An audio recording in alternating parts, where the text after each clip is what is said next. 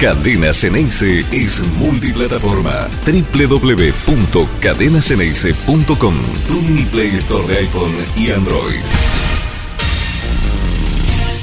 Recuerdo. Vaga nostalgia. Pero estarán el riachuelo oscuro, los amaneceres grises y las noches secretas del amor. Un malbón asomará por el balcón triste. El grito del domingo será el mismo, también el canto apasionado. Temblará la bombonera cuando salga Boca con la magia de otro Carlitos, la cintura de otro Rojitas, la pausa de otro Riquelme, el alma de otro Ratín, los goles de otro Palermo, de otro Cherro, de otro Barallo, de otro Sarlanga, de otro Pepino, de otro Valentín. Otro Roma atajará el penal, el penal, y otro Gatti abrazará la copa desbordante. Otro mono hará la de Dios. Dirigirá otro Bianchi y otro Toto. Los fuegos saludarán nuevas vueltas. El silencio amará a Diego. Bajará el grito por la tribuna del León saltaremos todos, los que serán y los que fuimos. El barco sueco seguirá horadando la niebla del riachuelo con sirenas azul y oro. Las voces serán otras, pero el azul y el oro permanecerán para siempre. Qué maravilla. Muy feliz día para todos los hinchas de Boca Feliz día para vos, Bostero, Bostera. Feliz día para mí. Feliz día para todos. Es un día realmente feliz.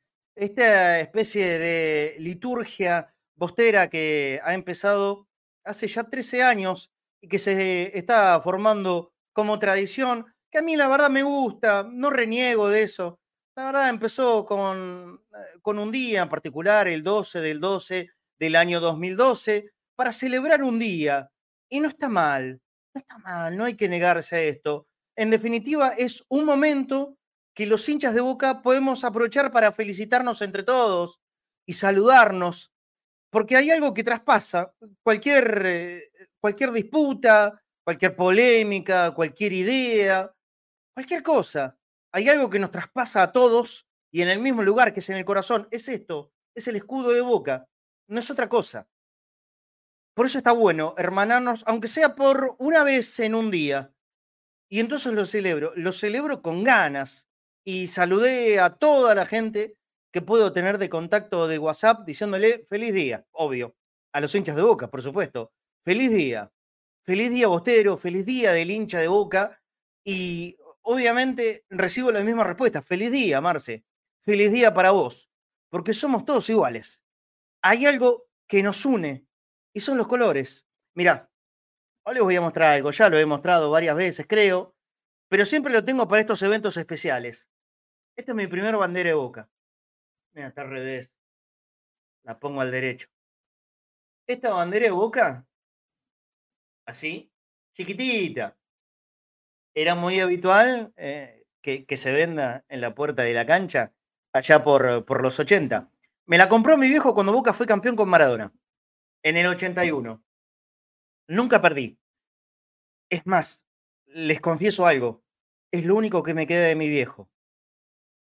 Y es el legado más importante que me dejó mi viejo. Pero, a ver, la verdad es que nunca, nunca tuvimos plata. No había plata para dejar. Un auto. y no más que eso, en aquellos momentos. Pero me dejó esto. Y yo se lo agradezco, agradezco tanto porque me dejó, me dejó el corazón, me dejó la pasión. Yo soy de creer que es imposible vivir sin una pasión. No, no entiendo, no, no, no comprendo, no, no sé cómo hacen algunas personas que, que no tienen algo que los mueva más allá de la rutina habitual y las obligaciones de cada uno. pero esa pasión que te levante de la cama y del sillón o de la silla, que te movilice en definitiva, no todos la saben tener. Pero sí, claro, hay millones que la comparten con nosotros. Entonces, por eso está buenísimo. Entre esos millones hay gente que no tiene nada que ver con nuestra vida, con nuestro pensamiento, con nuestra forma de ser, con nada. Son absolutamente opuestos, pero nos traspasa el mismo sentimiento, que es el de la camiseta de boca es el de los colores, es el del escudo, es el de haber, aunque sea una vez en la vida, eh, podido pisar la, cancha de boca y gritar un gol abrazándote con, vaya uno a saber quién, pero te abrazaste porque era el primero que tenías a mano y lo agarraste y lo presionaste o te presionaron a vos. No importa. Da igual. Y no pasa nada. Ojo, también, no solamente es una cuestión de aquellos privilegiados y elegidos que fueron alguna vez en su vida a la cancha de Boca. ¿Sabes la cantidad de millones de personas que hay en nuestro país y en todo el mundo que no pudieron todavía pisar la cancha de Boca y tienen el mismo sentimiento que vos y que yo? Que somos agraciados y que vamos a la cancha que podemos estar permanentemente. Lo sienten exactamente igual que nosotros. O es más, te diría que un poquitito más. Un poquitito más. ¿Qué sé yo? ¿Viste esas cosas de, la codicia y de tratar de alcanzar algo que no puedes lograr, es como tener un sentimiento permanente de que alguna vez vas a poder hacerlo. Es un día especial. Es un día especial, sí, también porque, porque anoche se anunciaron las elecciones en Boca. Y eso es un motivo de alegría. Tiene que ser un motivo de alegría para los socios y yo creo que para todo el mundo Boca en general. Votar, votar es sinónimo de democracia. La democracia es sinónimo de que las cosas están encarriladas. Grave, grave hubiese sido no votar. Pero vamos a votar. Bienvenido sea. Y a partir de este momento, entonces es cuando los socios de Boca tenemos el verdadero poder, el poder de la decisión, el poder del voto, ese poder que nos da la democracia, la que nunca, jamás pudo haber sido puesta en duda. La democracia en Boca se va a ejercer este domingo, el domingo 17, desde las 9 de la mañana hasta las 6 de la tarde. Yo no sé si va a pasar, pero tengo un pequeño gran deseo. Que vote el 90% del padrón. Es prácticamente irrealizable esto, ¿no? No pasa en las elecciones nacionales como el 90% de un padrón de 95 mil personas casi se va a acercar hasta la bombonera a votar. Bueno, déjenme soñar que esa locura puede ser posible. Porque hablaría del compromiso. Tanto se habla, ¿no? Tanto se habla, nosotros aquí en el programa, en las redes sociales, en todos lados, y tenemos a los candidatos de un lado, del otro, haciendo movilizaciones y entrevistas, en todos los medios habidos y por haber. Bueno, es nuestra hora del poder. Ahora sí que nosotros vamos a, poder elegir qué es lo que queremos, qué es lo que queremos para el futuro de nuestro club. ¿Qué nos gusta? Y ese, el poder de la decisión es lo más magnífico que podemos lograr. Por eso nunca es admisible haber puesto en duda que eso pueda llegar a suceder. Listo.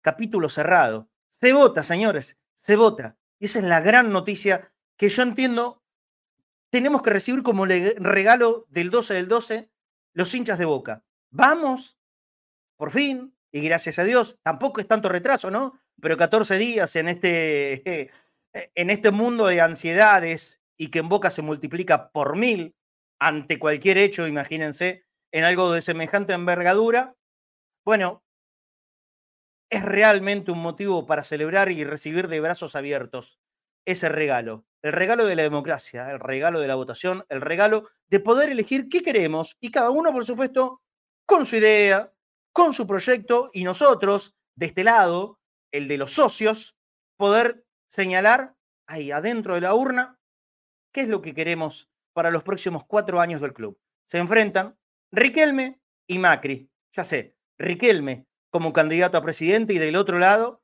el candidato a presidente es Andrés Ibarra, pero es Macri.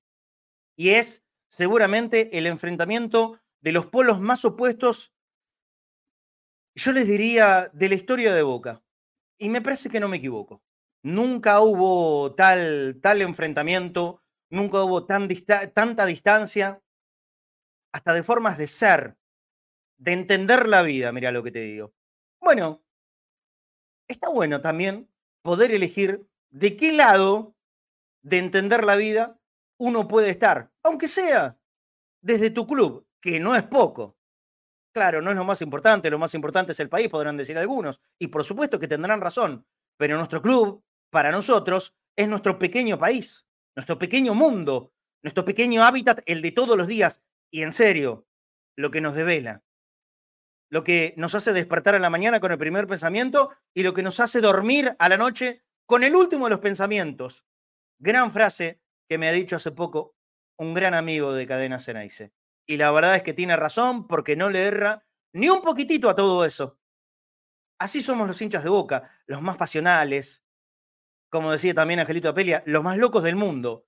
Pero somos los mejores, somos los mejores. También los peores podremos ser, como dice la canción de la Bersuit Bergarabat, con la argentinidad al palo. En este caso sería la austeridad al palo. Bueno, lo aceptamos. Somos todo eso. Somos una representación fiel de la más importante masa de nuestro país, el movimiento popular genuino más grande de la historia de la Argentina. Esos somos los hinchas de boca. ¿Entendés qué lindo que es ser bostero? Y entendés que de la mano de una idea loca, de un pibito de Bahía Blanca, Sarmiento el apellido de él, se le ocurrió que el 12 del 12 del año 2012 era un buen momento para celebrar todos juntos y felicitarnos así, entre nosotros, solamente, no por conocerte, no por ser amigo, no por compartir absolutamente nada de la vida cotidiana, sino solamente por ser hincha de boca. Mirá si alcanza y sobra los motivos. Felicidades, Bostero. Celebra el día. Nos hace falta. Necesitamos alegrías y ojalá que de ahora en más podamos unirnos, tranquilizarnos y por sobre todas las cosas, hablando de elecciones, elegir a conciencia, que es lo que queremos de nuestro club. Bienvenido todo el mundo a otros Conectados al Mediodía. Los saludo a Nico Tedeschini, que ya está enganchado. Hoy tenemos un programa súper recontra recargado. Recontra, ¿eh? Recontra recargado. Atentos, obviamente, vamos a hablar de estas cuestiones de, de las elecciones. Va a venir Seba Rosa a hacer un análisis inicial sobre quién puede llegar a ser el próximo técnico de Boca. Atento a esto. Hay dos candidatos, ¿no? Y esto tiene que ver con, eh, con los, eh, mm, las facciones políticas de Boca. El candidato de Ibarra Macri es Palermo, ya todo el mundo lo conoce. Y el candidato de Román, si bien nadie oficialmente dijo absolutamente nada, pero cuando el río trae semejantes vendavales de agua, obviamente, que estamos hablando de Diego Martínez. Y a él lo vamos a analizar de la mano de, de Cebarrosa en un ratito nada más. Pero también los quiero invitar a todos. Si hay alguien con ganas de relatar a boca, que le salga del corazón, sea de oficio o tenga ganas de relatar un gol de boca, no importa, estamos haciendo un, eh, un concurso aquí en nuestro Conectados al Mediodía Empezamos el otro día con dos muy lindos relatos de Jorge Ceriliano y, y de Franco Matos. Hoy vamos a tener uno más asegurado. Invito a todos los que nos están mirando y si tenés algún conocido que sea relator y que tenga ganas, por lo menos que la gente lo conozca, 11 26 81 89 80. Ya hay un candidato para esta tarde, ya elegido. Falta otro. ¿Tendremos dos? 11 26 81 89 80. Estamos abriendo la posibilidad a este concurso de relatores en cadena Ceneice, sin ningún compromiso, sin ninguna promesa de laburo posterior, pero ya conocen la situación, va a haber muchos movimientos en el futuro equipo de cadena Ceneice para el 2024 y uno nunca sabe, ¿vio? Uno nunca sabe. Nos hemos quedado sin relator y relator falta. Yo no voy a relatar, esta es la verdad excepto una emergencia como ha pasado en, los últimos dos años, yo no lo voy a relatar.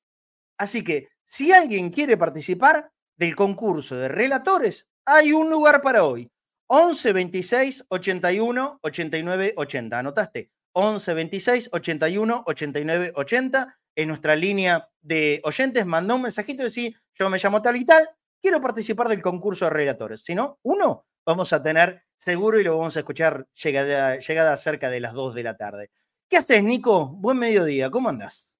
Marcelo, muy buen mediodía para todos los que están conectados a www.cadenasanice.com y principalmente feliz día a todos los hinchas de Boca en este 12 del 12 eh, que se festeja desde, como bien decía, en el año 2012, pero que tiene sus orígenes, por supuesto, en la gira de Europa de 1925 y de esta ocurrencia que permitieron las redes sociales, porque este hombre de Bahía Blanca, este, digo hombre, pues en su momento era un chico, era un hombre de Bahía Blanca, que se le ocurrió esta idea y, fue aprendiendo y fue aprendiendo y algo que salió del corazón del hincha de Boca para celebrar al hincha de Boca tomó instancia institucional una vez que se volvió ese maremoto que varios lo vimos en el obelisco, pero no solamente fue en el obelisco, sino en diferentes puntos del país. Y eso es lo que trataremos de hacer en un don dato especial, eh, haciendo un análisis de uno por uno de cómo fueron los días del hincha de Boca en aquel momento. Y vos habías mostrado una, una bandera, lo primero que tuve que hacer es mostrar la bandera de 1988-89,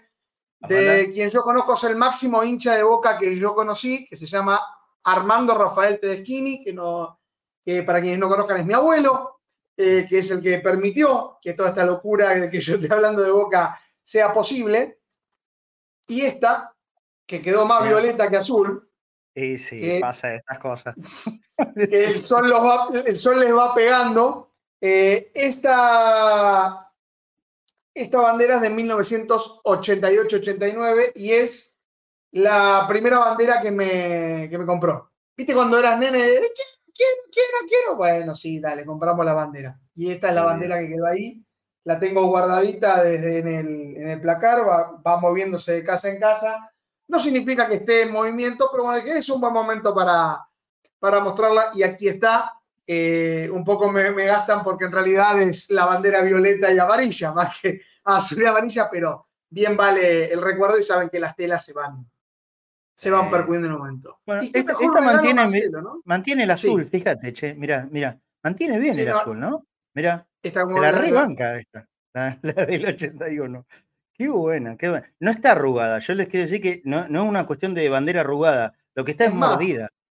Fíjense que lo, eh, eh, dice la misma, si mal no me equivoco, cuando la vi dije que son las mismas letras y exactamente. Sí, sí es verdad, es muy parecida. Mira, a ver. Es muy parecida. Lo es la bandera de Sacachispas, tiene razón Santiago Durán. Esa no es la de Sacachispas. Bueno, yo les puedo asegurar que originalmente era azul y el sol la fue. Me parece que Marcelo la guardó un poquito más, no le pegó tanto el sol y eso hace que tenga ese. ¿Sabes el baqueteo que tiene esta? Y, está, fíjate, está despiluchada por acá. Ah, no le voy a tocar, así quedó. Cuando la llevaba a la cancha, cuando iba conmigo a la, cancha, eh, los nervios, mordía bueno, hay, un partido en el cual tuve que rellenar una puerta de, un placar. Eh, creo que fue cuando convirtió el gol Nasuti. Eh, una patada. Y al parecer la puerta eh, no, era, no era sólida, era hueca. Y, lo descubrí por medio de la, de, de la frustración.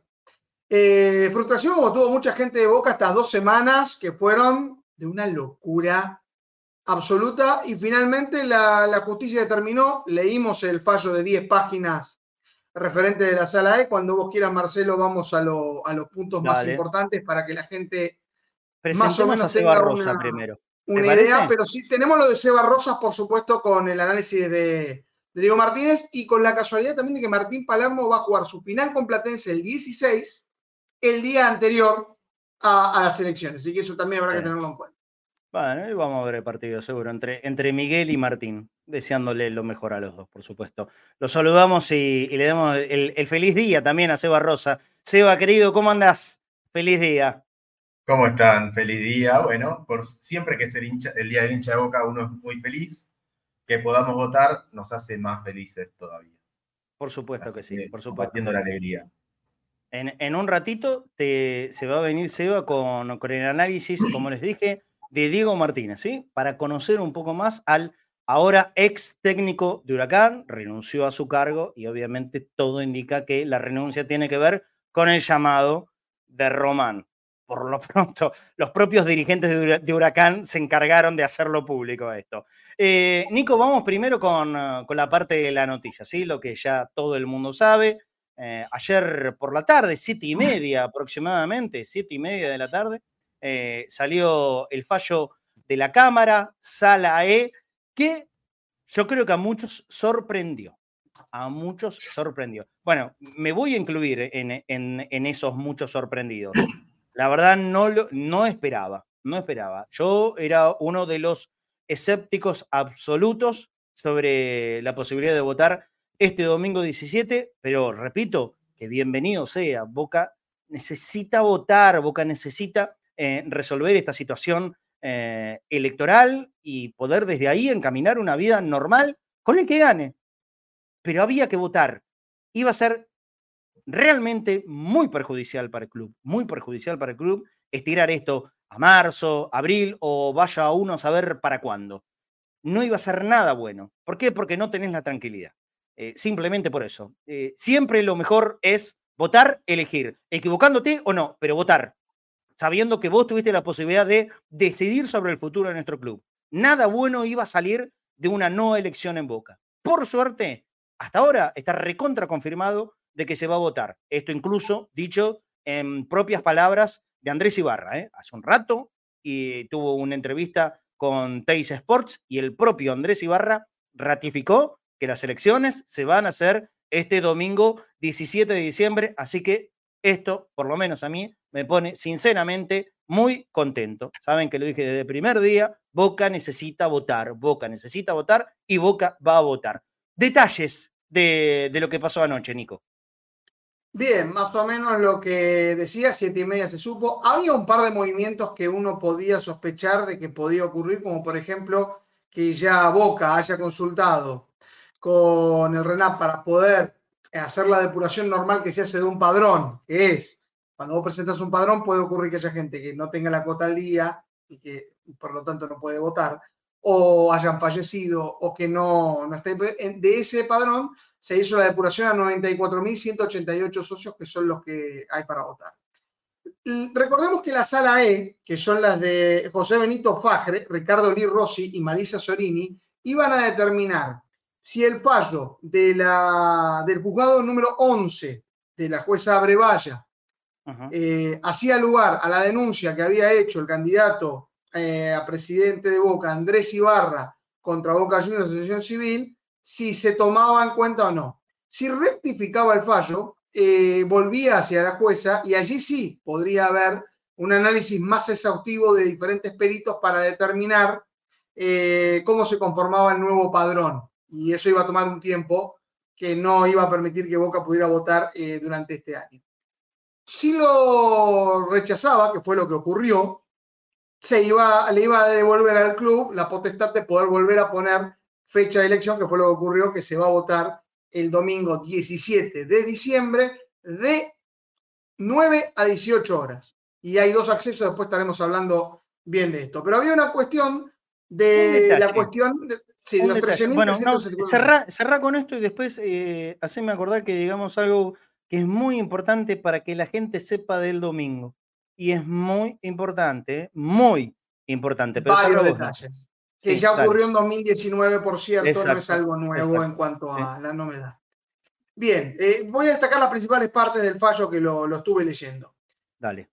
Lo expuesto implica que la alternativa procesal elegida por la parte actora para presentar su reclamo de, manera, de ninguna manera constituye el marco idóneo para excluir una masa de aproximadamente 13.000 personas, 13.164 para ser más exactas, incluidas en el padrón, que es relevante destacar, no han sido oídas. Es decir, no le dieron la oportunidad a ninguno de esos socios que estaban cuestionados en poder acceder a la justicia para eh, establecer que tenían derecho a voto. Ese es el primer punto. Entonces, no da lugar a la autora, la actora en este caso es la oposición, Andrés Ibarra, que fue el que presentó la, denuncia judicial que corrió sobre el juzgado 11 sobre las irregularidades de denuncia. Es decir, que pueden votar los 13.374 socios cotidianos que, vale aclarar, no son todos aptos para votar los que se decían, porque hay un montón que están en el exterior y no van a poder viajar, varios son menores, varios son cadetes, por lo tanto el número es mucho menor.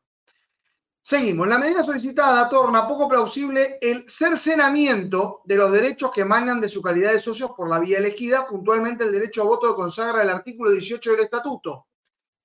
Y esto quiere decir que no se puede poner en duda en esto, el, el derecho a voto que tienen estos votos porque están dentro del padrón. Y dice, solo un proceso de conocimiento resulta el ámbito adecuado para ventilar las particularidades cuestiones planteadas por la actor y concluir que han existido las irregularidades denunciadas. En ese sentido, no resulta prudente mantener una medida como la dictada sin que se acredite la configuración suficiente de los requisitos de las enviables. Básicamente lo que están diciendo es que la, jueza no debe haberse tomado esa, eh, la medida preventiva. a, a lo sumo tendría que haber sido por otras vías o presentado anteriormente en este caso decían al año de haber ocurrido esta situación, ese era el tiempo que se tenía. Lo que va a decir la oposición, por supuesto, es que no tuvieron el padrón a tiempo y parte de la mitad de las dos partes la tendrán. como siempre aclarando, perdóname Nico, como siempre aclarando que uno de acá no entiende nada de, cuestiones de derecho, muchísimo menos de fallos judiciales, eh, todo da a entender que, que la Cámara ha sido bastante dura con la jueza Brevalla, ¿no es cierto? Bastante crítica en, en cuanto a lo que había sido el fallo de suspensión de, de, las elecciones para el día domingo 3 de diciembre.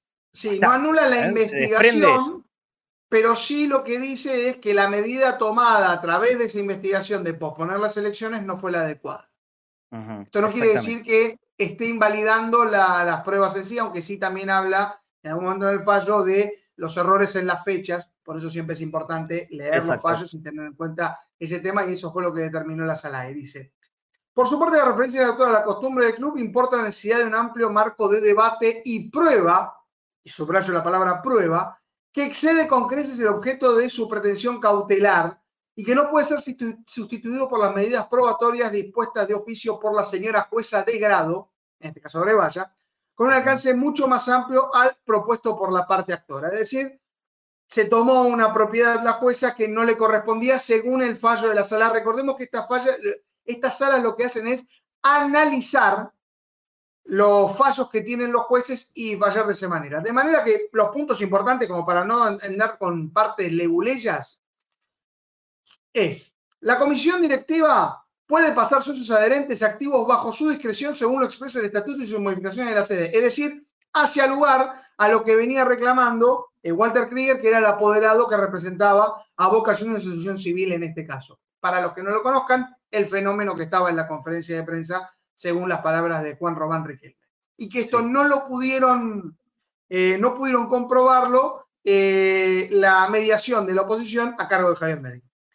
Mira, eh, aquí nos está escribiendo eh, un, abogado, Marcelo Alberto Madeo.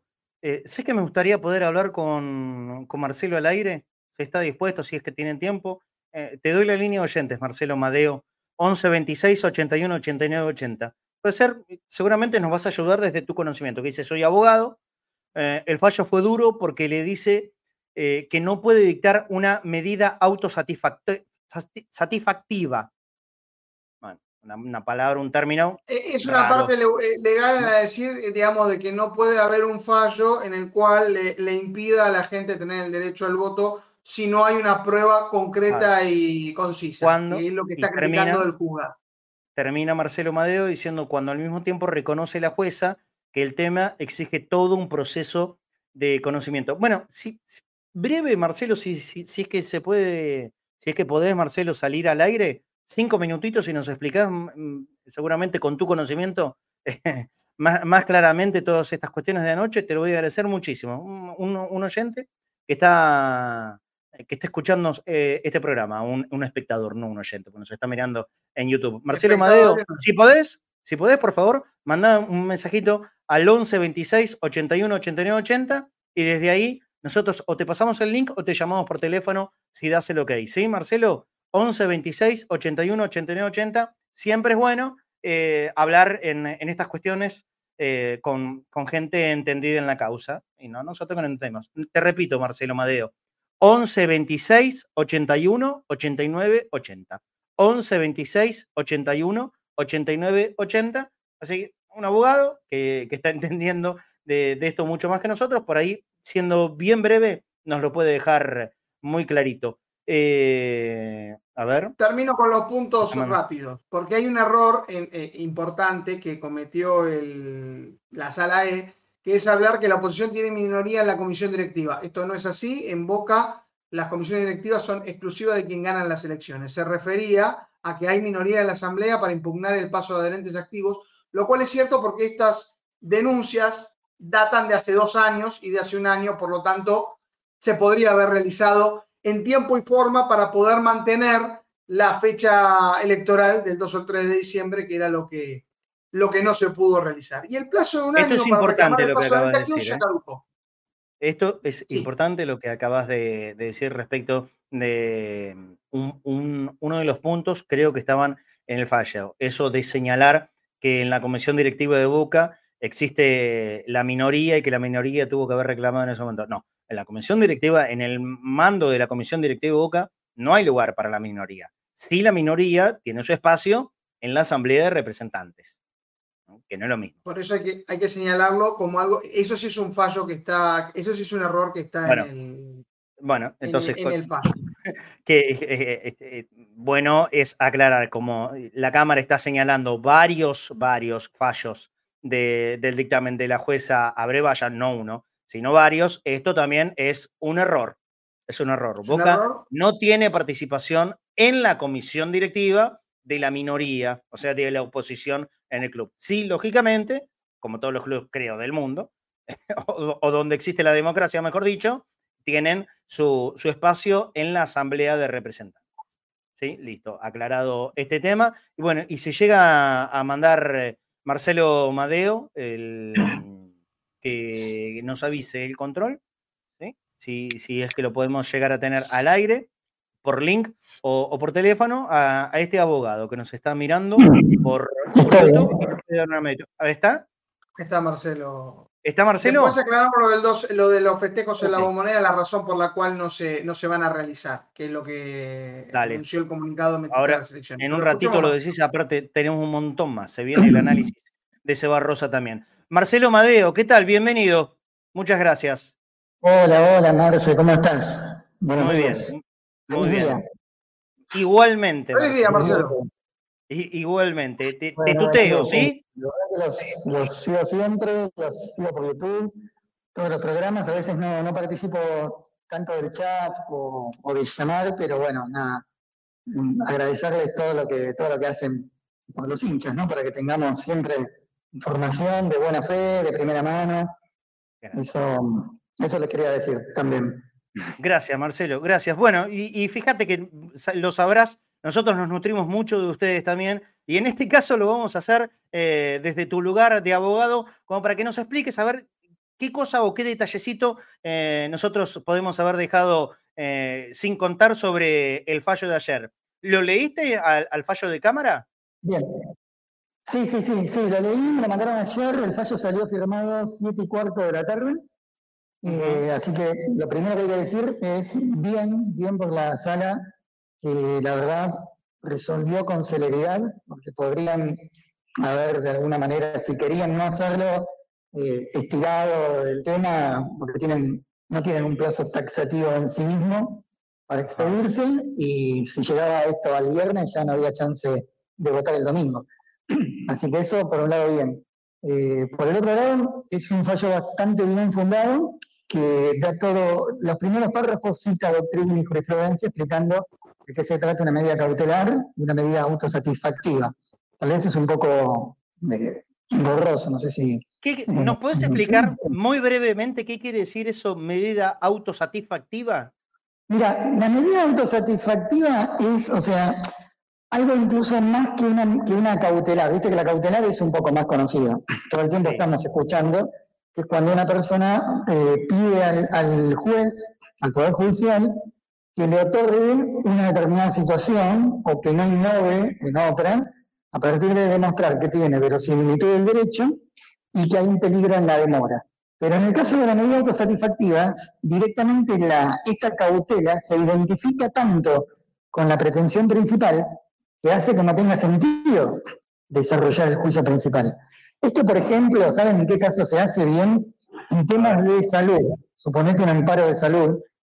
en esos casos, necesariamente, eh, el objeto de la pretensión es tan urgente, que no se puede esperar a que se resuelva con, con prueba.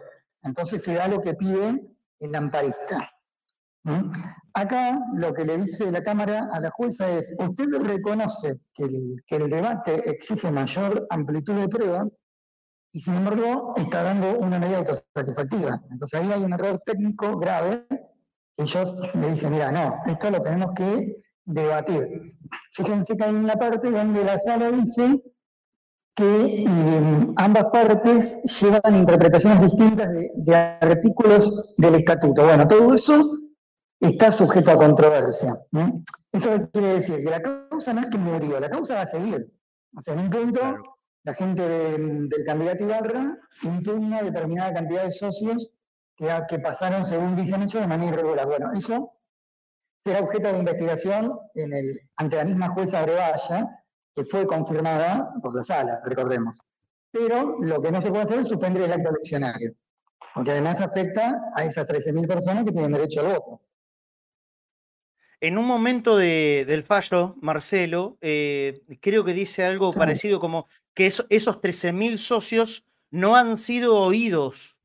Claro, es así? esos 13.000 socios en realidad son objeto de controversia, pero obviamente que no son partes, y si vamos a, a tomar una decisión sobre ellos, una, elemental cuestión de derecho de defensa hace que tengan que de alguna manera ser escuchados a decir, bueno, ¿usted qué tiene para decir sobre este pase? Porque si no, pasan como una pelota que la tiran de loco para el otro y dice, usted vota, usted no vota, usted va a una obra especial. No, no es así. Ellos si son socioactivos tienen derecho a votar. Ahora, si alguien considera que ese pase de adherente activo fue irregular, bueno, para eso se necesita todo un proceso de conocimiento. Cuando se usa ese término, ¿qué quiere decir conocimiento? Que es con amplitud de prueba, a diferencia de un proceso meramente cautelar, que es yo solamente miro si la urgencia amerita que te dé una medida. Bueno, entonces lo que dice es eso, bueno, investiguémoslo, pero no, no paremos, no podemos dictar esta medida porque es totalmente eh, prematura y lesiva de los derechos de los socios a votar, ¿no? Perfecto. Yo le entendí absolutamente todo lo que, lo que dijo Marcelo Madeo, me parece que es muy clarito. Sobre todo esto, recalcar, Marcelo, que la causa no es que se termine acá, sino que prosigue, pero hay que votar.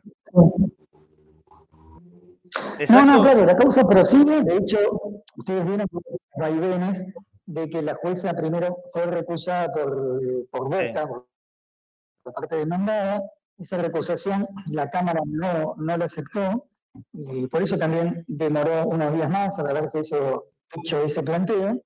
Y la causa va a seguir abierta. Ahora después, bueno, ya esto es como todo, es un análisis más político, ¿no? Dependiendo del resultado electoral del domingo, yo creo que es muy probable que esa causa quede en media claro, o sea reactivada según, según eh, a, grandes rasgos, a grandes rasgos, Marcelo, si, si, la, si, la elección, si la elección, Marcelo, es en números muy finitos, o sea que la diferencia para uno o para otro sea muy cortita, eh, o mejor dicho, en, favor del oficialismo sea muy cortita, seguramente esta causa se va a reactivar y con fuerza. Si la diferencia de números en favor del oficialismo es muy grande, esta causa queda y no descartes que impugnen. En caso de que haya una que gane el oficialismo con una diferencia pequeña, que sea inferior al número que ellos objetan, yo no tengo duda, conociéndolos, conociéndolos lo que son y cómo actúan, que van a insistir y van a crearse algo. Así que ojalá que no, ojalá que haya un resultado eh, que sea este, contundente y que sea la genuina expresión de la voluntad de los socios y socias para que tengamos, este, porque no puede ser que el club esté parado. O sea, a mí me gusta mucho el básquet y pasan el básquet y no están buscando la octava ficha que falta porque no, no, no saben qué va a hacer. O sea, está todo congelado por esta situación. Así que bueno, es un tema Quedó muy claro. Ojalá que se resuelva bien. Marcelo, te, te, mando un abrazo muy grande y te agradezco este ratito que saliste al aire. No, no, no hay que Marcelo. Bueno, un gusto, un saludo a todos y cuando quieran hablar de temas que lamentablemente hay demasiadas cuestiones jurídicas y legales para hablar últimamente. ahora, le pido, ahora le pido al control que me, que me pase tu teléfono. Te mando un abrazo grande. Muchas gracias, Marcelo Madeo. Un abrazo y lo sigo escuchando. Bueno, chao, chao. Abrazo amigo, abrazo amigo. Ahí está, ¿vieron? Siempre es un placer escuchar gente que sabe de lo que habla. Ah, pero aparte nos nutrimos de, de la gente. Este es un programa hecho entre todos. Lo hacemos nosotros de acá y ustedes de allá también aportando. Cerramos el capítulo judicial, se vota el 17 y esto es una gran alegría para todos, por lo menos para nosotros. Seba aporta lo suyo y después se mete directamente en el análisis de Diego Martínez, posible futuro técnico de UCA. Sí, Seba, diga nomás. No, yo aporto lo mío con un solo detalle eh, que me parece importante. Te escuché al comienzo eh, y vos decías que tenemos por nuestro día del hincha de boca nuestro regalo, que es poder votar. Sí. Estoy muy de acuerdo. También agrego, digo, no debería, no debería ser un regalo, debería ser un derecho que tenemos como socio de Boca. eh, y que creo que tiene que ver también con que, como- con que los socios, los hinchas en general de Boca, eh, participamos activamente, aunque no tengamos una injerencia directa sobre la justicia, pero creo que se vio una movilización importante de los hinchas mostrando que queremos que en el, club haya elecciones. Eh, creo que es, un regalo, pero no es un regalo que cae del cielo en ese sentido. Es un regalo que nos hacemos a nosotros, haber conquistado eh, eh, el poder tener ese, que se cumpla nuestro derecho de tener elecciones. Eh, Es ni más ni menos que eso, pero bueno, se entiende en el contexto que lo dije, ¿no? Eh, Por, co- Sí, por sí, cómo sí. veníamos y por lo difícil que parecía la, la situación de, de poder votar este, este 17, lo tenemos que tomar con, con un gesto de gran agrado y, y como un regalito. Vamos a hacer un separador, sí, para así dividimos bien los temas y después de la pausa, sin interrupciones, sin interrupciones, Seba Rosa. Escucharon lo que dije, ¿no? Sin interrupciones, Seba Rosa. Para igual Seba hacemos Rosa. un, pedacito sin interrupciones y abrimos Sí. el juego. Claro, No abrimos el juego. Sí, sí, sí. Eh, No mm, Seba, Seba Rosa nos va a contar quién es Diego Martínez DT. ¿sí? Ahora, con muchas posibilidades de ser el próximo DT de Boca. Hoy empezamos con Diego Martínez. Si puede, Seba, en estos días de la semana también preparamos algo sobre Martín Palermo porque son los dos potenciales candidatos a DT de Boca. ¿sí? Pero hoy empezamos con el ex técnico de Huracán en estas horas. Dos minutitos de tanda, no se vaya nadie, porque tenemos mucho más, ¿eh? Y acuérdense del concurso de relatores. Mandó, mandó mensajes Damián a la línea de oyentes, así que Damián también va a ser hoy parte del relato en este concurso de relatores que estamos haciendo aquí en Conectados al Mediodía. Después de Seba Rosa, se viene el concurso de los muchachos relatores. Sí, dale, vamos dos minutitos de tanda y continuamos Conectados al Mediodía. Dale. Inicio de espacio publicitario en Cadena Ceneice. La radio de Boca. Todo Servicio, un broker de seguros con 48 años en el mercado acompañando a nuestros productores y nuestros asegurados. Somos Todo Servicio, el mejor broker de seguros de la ciudad. Sabemos de seguros. Las Malvinas celebra su aniversario y premia a sus clientes con espectaculares ofertas e importantes premios. Todo, todo, hasta un 40% de descuento más 30 cuotas fijas. Las Malvinas, 66 años junto a los santiagueños. Helados Italia, calle Cristianía 1723. Helados artesanales, teléfono 4466-1546. Envíos a domicilio, Barrio Atalaya, Isidro Casanova.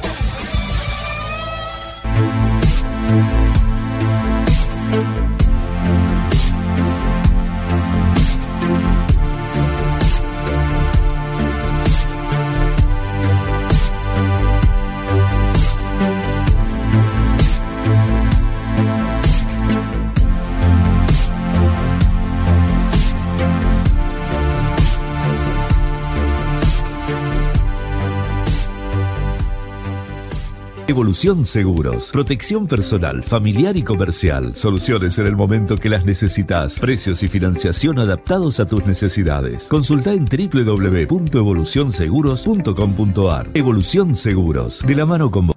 Avalian tiene un plan familiar que nadie más tiene. es el plan familiar más grande de todos, para una familia compuesta por millones de personas. Una familia que se junta todos los domingos y algunos días de semana también. Que juega, ríe, canta y festeja unida y que siempre está presente cuando más se la necesita. Igual que Avalian. Avalian, la cobertura médica oficial de Boca Juniors y de la familia boquense. Fin de espacio publicitario en Cadena Ceneice. La radio de Boca. En 13.46 continuamos conectados al mediodía y ahora sí, Seba, todo tuyo. Vamos a conocer pormenores tácticos, obviamente hablamos del trabajo de, de Diego Martínez. Hombre, yo puedo aportar datitos, hombre que conoce todas, todas, todas las categorías del fútbol argentino. Y no es poco, me parece que es un dato a tener en cuenta. Dirigió en Primera D, dirigió en Primera C, dirigió en la B Metropolitana, dirigió en el Nacional B y dirige en la Primera A. Me parece que es algo como para tener de referencia. Que estamos hablando de un hombre de fútbol, de fútbol desde abajo y que todo indica que puede llegar a cumplir la meta máxima dentro del fútbol argentino, que obviamente es dirigir a Boca. Adelante vos nomás, Eva. Bueno, vamos a hablar de Diego Martínez. Eh, como vos decías, es un técnico que viene desde categorías del ascenso. Vamos a repasar rápidamente su carrera. Sabemos que, detalle, antes de dirigir Ituzaingó, que fue su primer club, dirigió en las inferiores de Boca, ¿sí? algo que voy a retomar después. Tuvo eh, a los chicos de entre categorías 2000 y 2004, varios de los cuales hoy están en el plantel de primera. Eh, como técnico, bueno, él fue, fue jugador eh, y como técnico arrancó en Ituzaingó, pasó, tuvo dos años, pasó por Cañuelas, Comunicaciones, Midland, llega un gran salto en su carrera que es, fíjate igual cómo va ascendiendo de, categoría en, en, su recorrido, llega a Estudiantes de Buenos Aires, consigue un ascenso importante a la segunda división del fútbol argentino eh, y logra eh, también eh, muy buenos resultados en Estudiantes de Buenos Aires. En 2020 llega a Godoy Cruz, donde tuvo un muy mal paso, tuvo solo nueve partidos, de los cuales perdió siete en su primera experiencia en primera, se va rápidamente y llega Tigre y Huracán, que es donde más lo conocemos y donde voy a enfocarme yo principalmente, porque creo que es sus últimos años y su experiencia en primera, donde por, personalmente lo tengo más visto, pero además donde creo que es el, Martínez más cercano al que llega a Boca también, ¿sí? porque de 2015 a 2024 va, son muchos cambios de una persona. Hay diferencia. Pero bueno, su trabajo más reciente es haberlo salvado a Huracán del descenso, que no es poco. ¿eh? No solo lo salvó del descenso, sino que lo hizo salir primero en la zona de esta Copa de la Liga. Atento a este detalle. ¿eh? En la lucha por sacarlo de, de, la posibilidad de descender, terminó siendo el primero de todos los equipos de su grupo, en el grupo donde, entre otras, estaba River.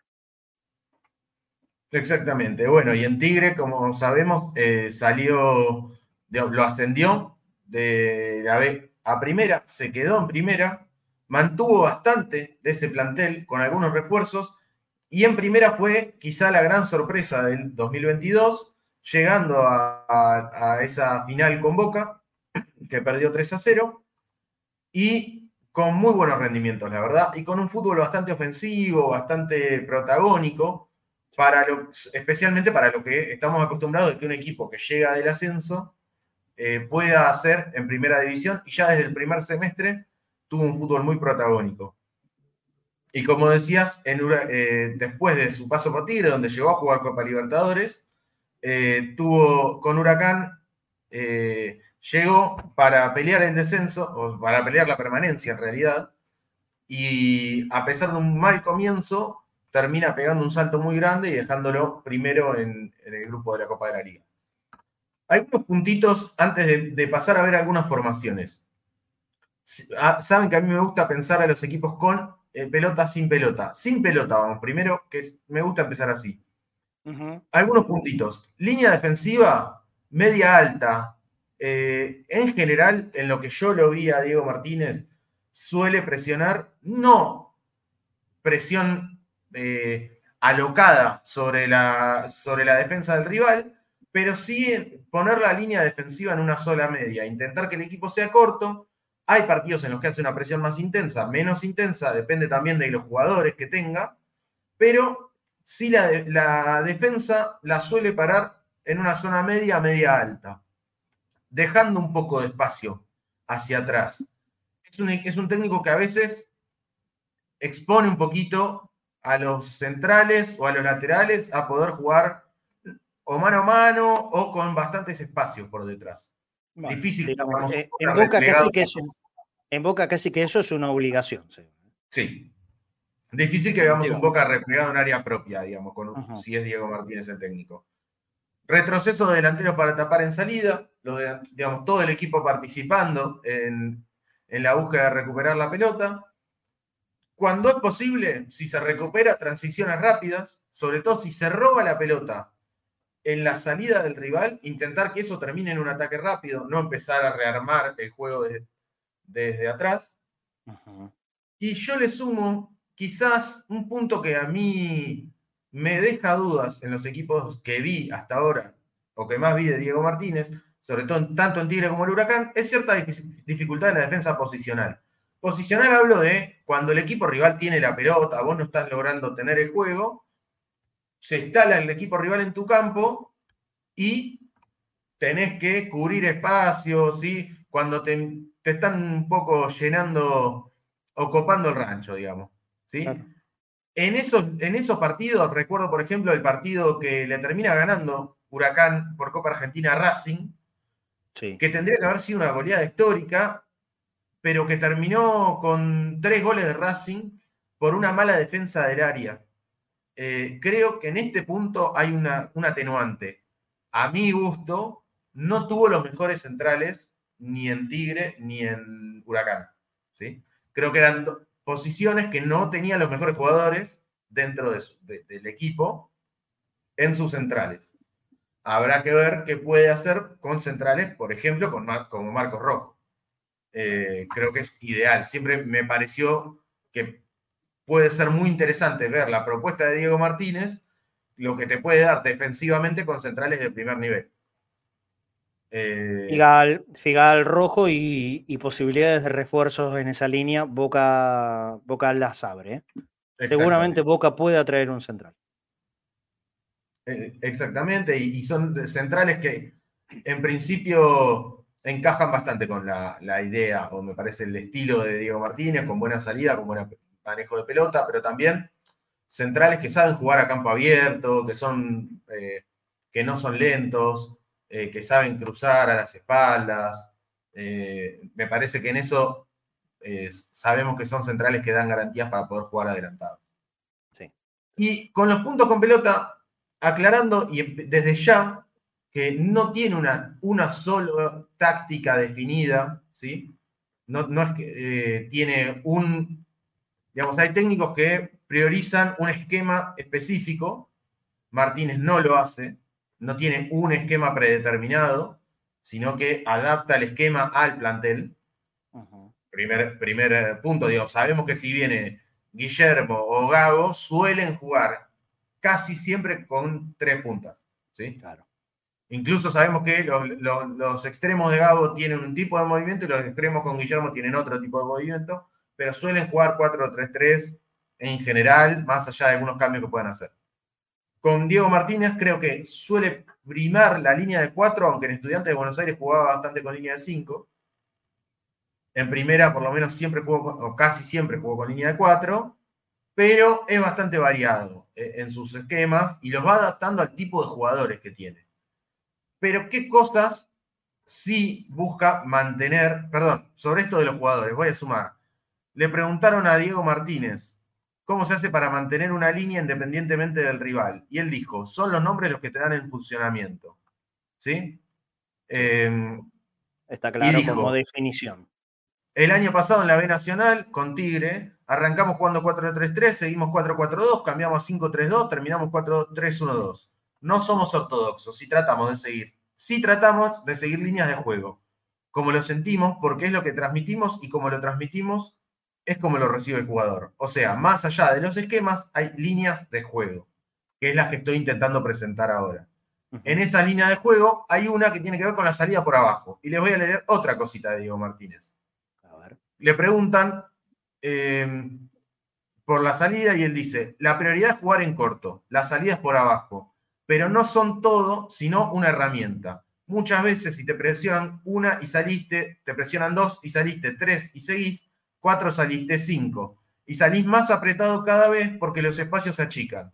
Entonces, la mejor opción es en ese caso es un juego largo, porque el rival te presiona y los espacios que no te brindan la salida te los brinda más arriba. Es cuestión de detectar dónde se ubican los espacios. Y de eso se encargan los futbolistas. O sea, prioriza salir por abajo, si se puede salir por abajo, si no te presionan alto, va a tener salida jugando. Hay un puntito que vamos a ver ahora que hizo un huracán, por ejemplo, muy interesante, pero que también eh, puede entender que si el partido eh, permite o invita a saltar línea, lo, puede hacer tranquilamente. Sí, si hay un equipo que te ahogue, no van a joder con la pelota abajo. Exacto. Es decir, un detalle en esa salida por bajo, en general, un volante se tira entre, entre los centrales o al costado de los centrales. En Tigre lo hacía Prediger, también lo ha hecho X. Y en, en Huracán, como vamos a ver, hasta lo ha hecho Carrizo. Eh, en una, una cuestión bastante interesante de pensar cómo plantea la salida jugando. Y en general suben los dos laterales. Los dos laterales pasan al mismo tiempo. Para eso necesita un 5 o un volante que se pueda meter junto con los centrales y compensar desde ese lugar. Para que vayamos pensando, laterales suben mucho y el 5 muchas veces cerca de los centrales. Para que vayamos pensando quiénes pueden ocupar esos roles. Además, Carrizo lo transformaron de lateral izquierdo a 5 en Huracán. Tenía otra posición. Claro, eh, ya lo vamos a ver eso, porque es muy particular. Mediocampo con mucho juego interior. Muchos volantes de buen pie. Vamos a ver en los equipos cómo priorizó muchas veces poner varios volantes que podrían jugar de enganche o podrían jugar de interiores o de doble cinco de juego bastante juntos. Y muchos de esos no juegan. Digamos, rara vez vemos a un 8 clásico de ir en un 4-4-2 de, de, los dos volantes pegados a la banda, pasando por los costados y de vuelta y tirando centros para adentro. Al revés, se busca mucho juego por adentro. Boca tiene jugadores para eso. Tiene muchos jugadores para eso. Delanteros mediapuntas por dentro. Ha jugado con tres delanteros muchas veces Diego Martínez pero esos delanteros, no los, a los delanteros por fuera, digamos, en realidad no los pone pegados a la banda.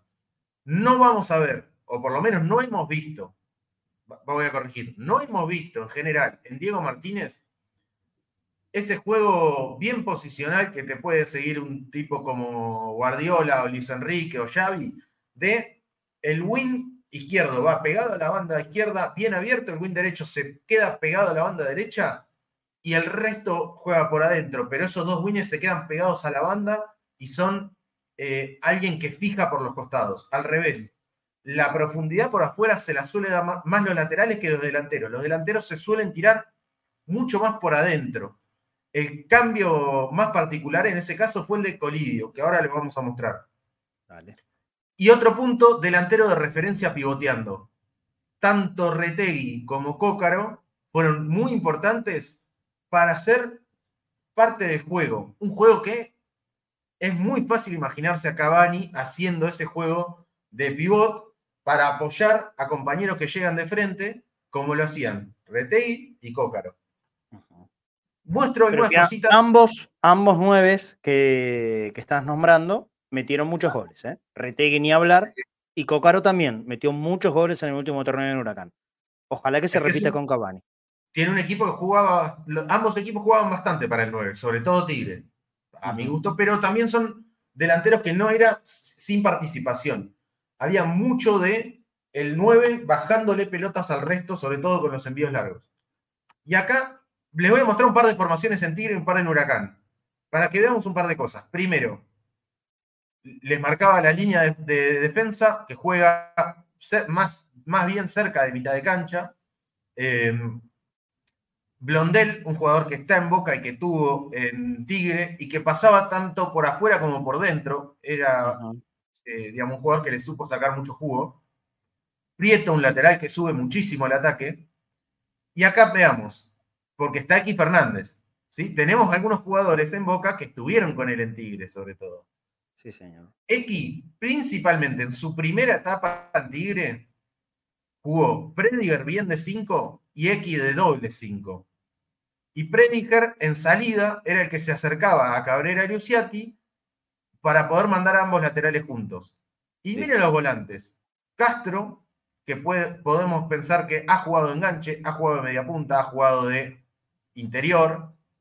Zavala, que ha jugado de, de, interior, de enganche, ¿sí? Y X, como doble 5 con mucho más juego, eh, eh, digamos, en este equipo ya era una segunda línea de pase, porque Prediger era la primera. Claro. Retegui como punta y Colidio, que saben que estoy esperando que si llega Diego Martínez, el que se recupere rápido sea el Changuito Ceballos. Porque yo vi la evolución que hizo Colidio con Martínez como técnico. Colidio era originalmente un delantero que venía jugando mucho más abierto, como un extremo más clásico, ¿sí? más pegadito a la banda. Con Diego Martínez, Colidio fue ganando cada vez más un espacio hacia adentro. Y puede partir de la banda, puede jugar 4-3-3 y ser extremo, pero también puede jugar flotando detrás del 9 o junto con un 9, ¿sí? como un segundo punta con mucha libertad para moverse por dentro y por fuera y llegar, casi ha llegado a usarlo de enganche en algún momento a Colidio. El proceso de trabajo que hizo con Colidio, yo creo que es casi inevitable que lo tenga el Changuito Ceballos por su estilo de juego, yo creo que el Changuito va a tender a terminar jugando cada vez más adentro. Porque la gambeta que tiene, si la haces en la zona más importante del fútbol, que es la zona, lo que en los libros de táctica se llama la zona 14, ¿no? Digamos, la zona previa al área o las puertas del área, es mucho más que eh, bien abierto por el costado. Sí. Eh, esa reconversión me parece interesante, pero también me parece interesante esto, pensar que con Diego Martínez muchas veces el, que puede jugar de extremo no juega pegadito a la banda, sino con, mucho espacio para ir para adentro. Otros momentos de, Diego Martínez fueron ya con Prediger, también pensemos esto, referente absoluto del equipo, cuando estaba más grande, pasar a estar en el banco. Una prueba que hizo fue con X Fernández de 5. Y este fue el momento más ofensivo de Tigre. Le hacían goles, pero hacía muchos goles porque tenemos cuatro en el fondo con dos laterales que pasan un montón, bien de 5, Menos y Castro, o sea, dos jugadores que han sabido jugar de enganches como interiores, y tres puntas que, repito, otra vez, no, no eran Armoa bien pegado a la banda, Colidio bien pegado a la banda y a tirarle centros a Retegui. Armoa y Colidio jugaban casi como doble media punta detrás de Retegui y la profundidad te la daban los laterales. Y este cuadradito, ¿no? De Castro, Colillo, Armoa y Menossi, eh, como el eje del juego por adentro. Para ir avanzando. Llegó el siguiente semestre, se fue X Fernández, vino para Boca, y lo que buscó fue un 5 un poquito más clásico. Volvió a un 5 un poquito más clásico, Cardoso, que volvió de un préstamo en gimnasia, y en ese Tigre un Tigre con muchos volantes. Castro, Menos y Zavala en general. Casi siempre un 5 más clásico y tres volantes por delante. Menos y dependiendo del partido y del momento del partido, podían intercambiar roles, ¿no? Uno un poquito más de enganche, uno un poquito más a la derecha, uno un poco más a la izquierda. Eh, intentando intercambiar siempre roles entre estos tres creadores de juego por dentro, profundidad de laterales, Colidio y Retegui. Y la otra opción en algún que otro partido también un volante menos para poner un punta más con Armo y Colidio. Y en Huracán vamos a ver algo parecido. Laterales que van, sobre todo eh, Ibáñez pasaba mucho eh, en Huracán, un poquito más que Torrent, pero laterales que pasan. En este caso en Huracán tenía dos cinco. ¿Qué le pasó? Fatori es probablemente de los mejores jugadores del equipo si en algún momento lo tuvo lesionado y cuando no estuvo bien eh, físicamente lo sacó. Eh, voy dejando esos detallecitos. Y Echeverría, que tuvo un gran nivel, y fueron un doble 5. Y cuando tuvo dos 5 de buen nivel, mantuvo estos dos 5. Para la salida jugando, algo que, hizo Carrizo, que, podía ser lateral o incluso central, lo mandó a jugar al medio y Carrizo se mandaba de central en la salida, pasando los dos laterales. Eso fue un movimiento bastante original tácticamente, que le, trajo buenos resultados.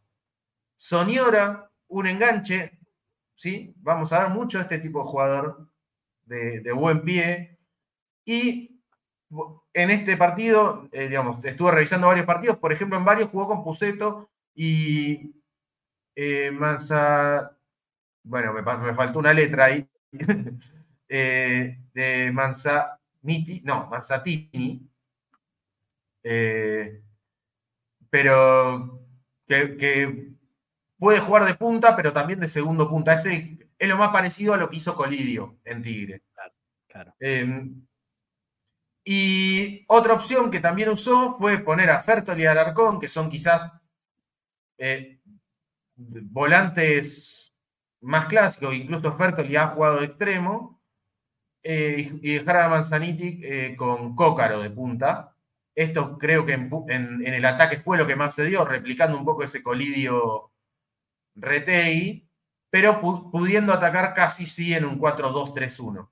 Como vemos, cambia, eh, no es, un, no es un técnico fijo, claro, Masanti, ahí está. Yo estaba diciendo Manzaniti, Masanti. Em, Walter invade la tierra.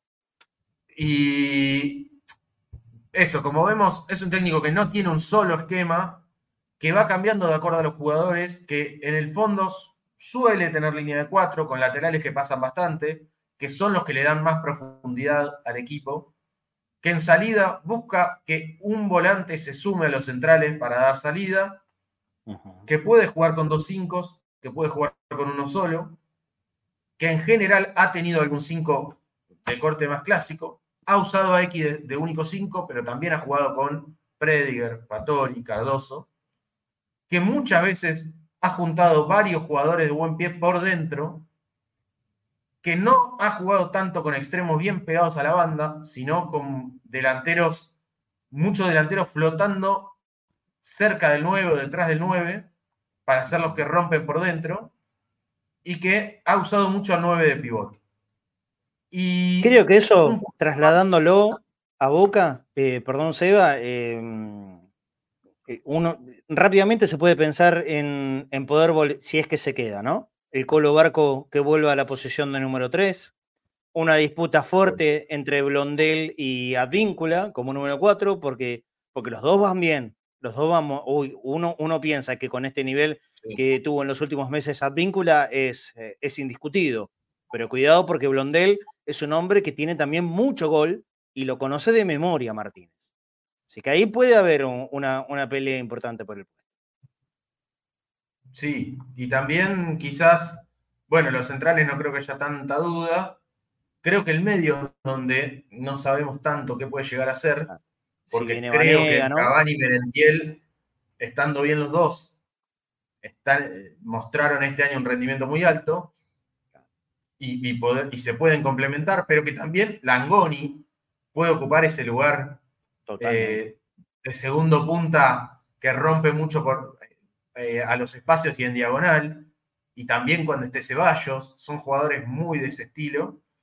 Y en el medio, creo que vamos a ver varios jugadores de buen pie juntos, y que no creo que sea una definición de 4-2-3-1 o 4-4-2 o 4-2-2-2 o 4-3-1-2 tan clásica, sino que va a haber o va a haber un solo 5 más tradicional que Boca hoy no tiene todavía en el plantel y tres volantes que intercambien posiciones, que puede ser Medina, X, si viene Vanega, Barco mismo, eh, Bullaude, digamos, son todos jugadores que entran en este tipo, Paul un poquito eh, menos, eh, porque no juega tan cerca del área, digamos, Zavala, Castro, eh, Menossi, todos jugadores con bastante llegada al área y más gol, quizá un poquito más de dinámica. Eh, creo que si Paul juega será más en doble 5 que adelante donde, del único donde debe jugar. Donde debe jugar, dicho sea de paso. Pero si creo juega, que vamos tiene a ver muchos jugadores de esos. Sí, sí. Bueno, bueno, Y, vamos a no, ver. y el detalle que dije, y el Dale. detalle que dije, perdón, que es, conoce a muchos de estos chicos, de hecho a muchos los pidió para Tigre, Eh, tuvo a Bando, ¿no? que también lo- eh, fue quien lo llevó a préstamo a Tigre, a Aaron Molina también, eh, a X lo, tu- lo tuvo en Boca y en Tigre, tuvo a Medina en su momento, a Ceballos, a Valentini, si no me equivoco, digo, a muchos de estos chicos los conoce, y me La parece categoría que sí es 00 a que- 04 los dirigió Martínez antes de llegar a Institution Go. Así que varios también los conoce de ahí. Claro, y por eso también yo le sumo un puntito que es, yo le he visto a algunos jugadores muy buena evolución con Martínez. Colidio es un caso, o Retegui, son algunos de los casos que, sobre todo en jugadores jóvenes, han crecido mucho con el trabajo de Martínez, que me parece que haber tenido un buen recorrido como técnico en inferiores, como formador, es un puntito a favor, teniendo en cuenta el lugar que le da Boca a la juventud. Perfecto, perfecto. Bueno, muy bien. Este entonces ha sido el análisis de Seba Rosa, arroba corta y al pie, sobre Diego Martínez. Todavía no sabemos si va a ser el técnico Boca, pero es el candidato elegido por, eh, por Juan Román Riquelme. Si en estos días tenemos eh, tiempito y Seba llega a poder armarlo, también lo haremos de Martín Palermo, ¿sí? Seba, es, eh, de- depende de, de tus tiempos. más, pero hoy, Creo que vengo con hoy- invitado ese día. Ah, bueno, cómo no, cómo no, perfecto. Entonces, sí, Nico, para aportar, y ya se viene, ya, ¿eh? Ya, ya se viene el concurso de relatores. Excelente, perfecto. Eh, Seba, yo quería hacerte una pregunta porque lo que estoy observando en los equipos de Diego Martínez eh, es más que nada la velocidad, la velocidad de la circulación de la pelota. Y ahí estoy pensando en jugadores que a lo mejor no tienen esa velocidad que pueden llegar. Vanega, Vidal. Eh, ¿Cómo se podrían adaptar esos refuerzos con una idea que está teniendo Martínez que justamente necesita eh, destreza, juventud, precisión en el mediocampo? Mirá, si yo te digo el mediocampo, Menossi, Castro, Zavala y X Fernández, creo que nadie dice la palabra rápido o veloz. No. yo te digo Prediger, X Fernández, Tampoco. Menossi y Zavala, nadie dice velocidad. Si digo Soniora, eh, Echeverría, eh, Patori y Carrizo, nadie está hablando de velocidad. De velocidad en carrera de los jugadores. Digo, la velocidad. Circulación circulación de la también, por pelota. eso hablé de circulación. Claro, por eso. Bueno, en ese sentido, no hay jugador más rápido para circular la pelota que Banega, me parece. Eh, así como el, el equipo jugaba más rápido cuando jugaba Román. Eh, los jugadores que tienen buen pase te aceleran todo, porque un buen pase, te- la pelota corre más rápido que cualquier jugador. Un buen pase te rompe líneas más fácil que cualquier conducción. ¿Vanega jugando de qué? Mirá, ¿Tenemos Vanega, si, si llega. ¿Referencia de qué estaba jugando en, en Arabia? Si llega definitivamente Vanega a Boca, lo traemos el análisis y todo. Sí les adelanto que desde su última etapa en Sevilla, ya ni siquiera en Arabia Saudita, no es que llegó a Arabia Saudita y ahí jugó de enganche. En su última etapa en Sevilla, Vanega solía jugar adelante de un doble 5. O sea, estaban dos 5 y adelante estaba él, en general. Vanega jugando casi más de enganche, muy parecido a lo que hacía Menossi en Tigre. Eh, ¿sí? Jugando más de enganche que de estar en la línea del 5. Pero con mucha libertad para, digamos, con mucha libertad para moverse por distintos lugares. Lo que sí tendrá que tener en todo caso es jugadores que sepan compensar que si llega Vanega y se, a- se tira a la derecha a pedirla, porque le gusta estar en contacto con la pelota, alguien tendrá que ir a acercarse a, lo- a los puntas para ocupar Pensaba ese lugar. Claro. Pensaba en Medina, Medina o Bullaude para hacer esa posición. El otro día eh, veía algunos numeritos de, de Vanega de, de su última etapa en, en fútbol de Arabia juega, ¿no es cierto? En Arabia. Eh, eh, ti- tiene varios goles, pero lo que resaltaba era la cantidad de asistencias, ¿no? Muchísimas Sí, asistencias. tiene, tiene casi, sí, creo que tiene apenas más de 100 partidos y tiene 25 goles, 25 asistencias. O sea, Sí, un gol o asistencia cada dos partidos. Claro, claro. Bueno, eso no me, tampoco a ver, eh, podemos referenciar y haciendo una comparativa del fútbol argentino con el árabe. eh, pero bueno, cuidado porque juegan muchas estrellas también ahí, ¿no? Está toda la papota, está toda la plata ahí. Imagínense que con la plata llevan a, a verdaderos monstruos actuales del fútbol mundial. Seba, ¿algo, ¿algo más que haya quedado? Si no, nos vamos a meter ya inmediatamente en el concurso de relatores. No, vamos con el concurso. Sí, me Dale, para irme a trabajar. Eh, se- seguramente nos vemos algún otro día esta semana con el informe de Palermo y eh, nos veremos también especialmente el domingo. El domingo. Sí. Qué lindo poder vernos el domingo en la bombonera eh, para votar y para poder charlar un rato y encontrarnos. Me encontré el, Sí, yo fui el 3 de, de diciembre. Ujú. A la boca. Eh, de hecho, en este día bostero, les cuento, digo, mi hermano se vino desde Mendoza, en Bondi, 18 horas, estuvo 6 horas en la marcha y se fue. Eh, y conozco un- un amigo de él que se vino, eh, trabaja en el aeropuerto embalando valijas y voló por primera vez en su vida. Es un tipo que trabaja en el aeropuerto, nunca había volado. Se tomó un avión especialmente para venir el 3. Eh, Y se vuelve, y vuelve el conoció 17. Buenos Aires, Sí. conoció la bombonera, no porque no es socio, Ah, entonces no, no es que va a poder votar, pero conoció Buenos Aires y conoció la bombonera, aunque sea de afuera, y fue un día muy mágico para él. Se volvió en Bondi de 18 horas también.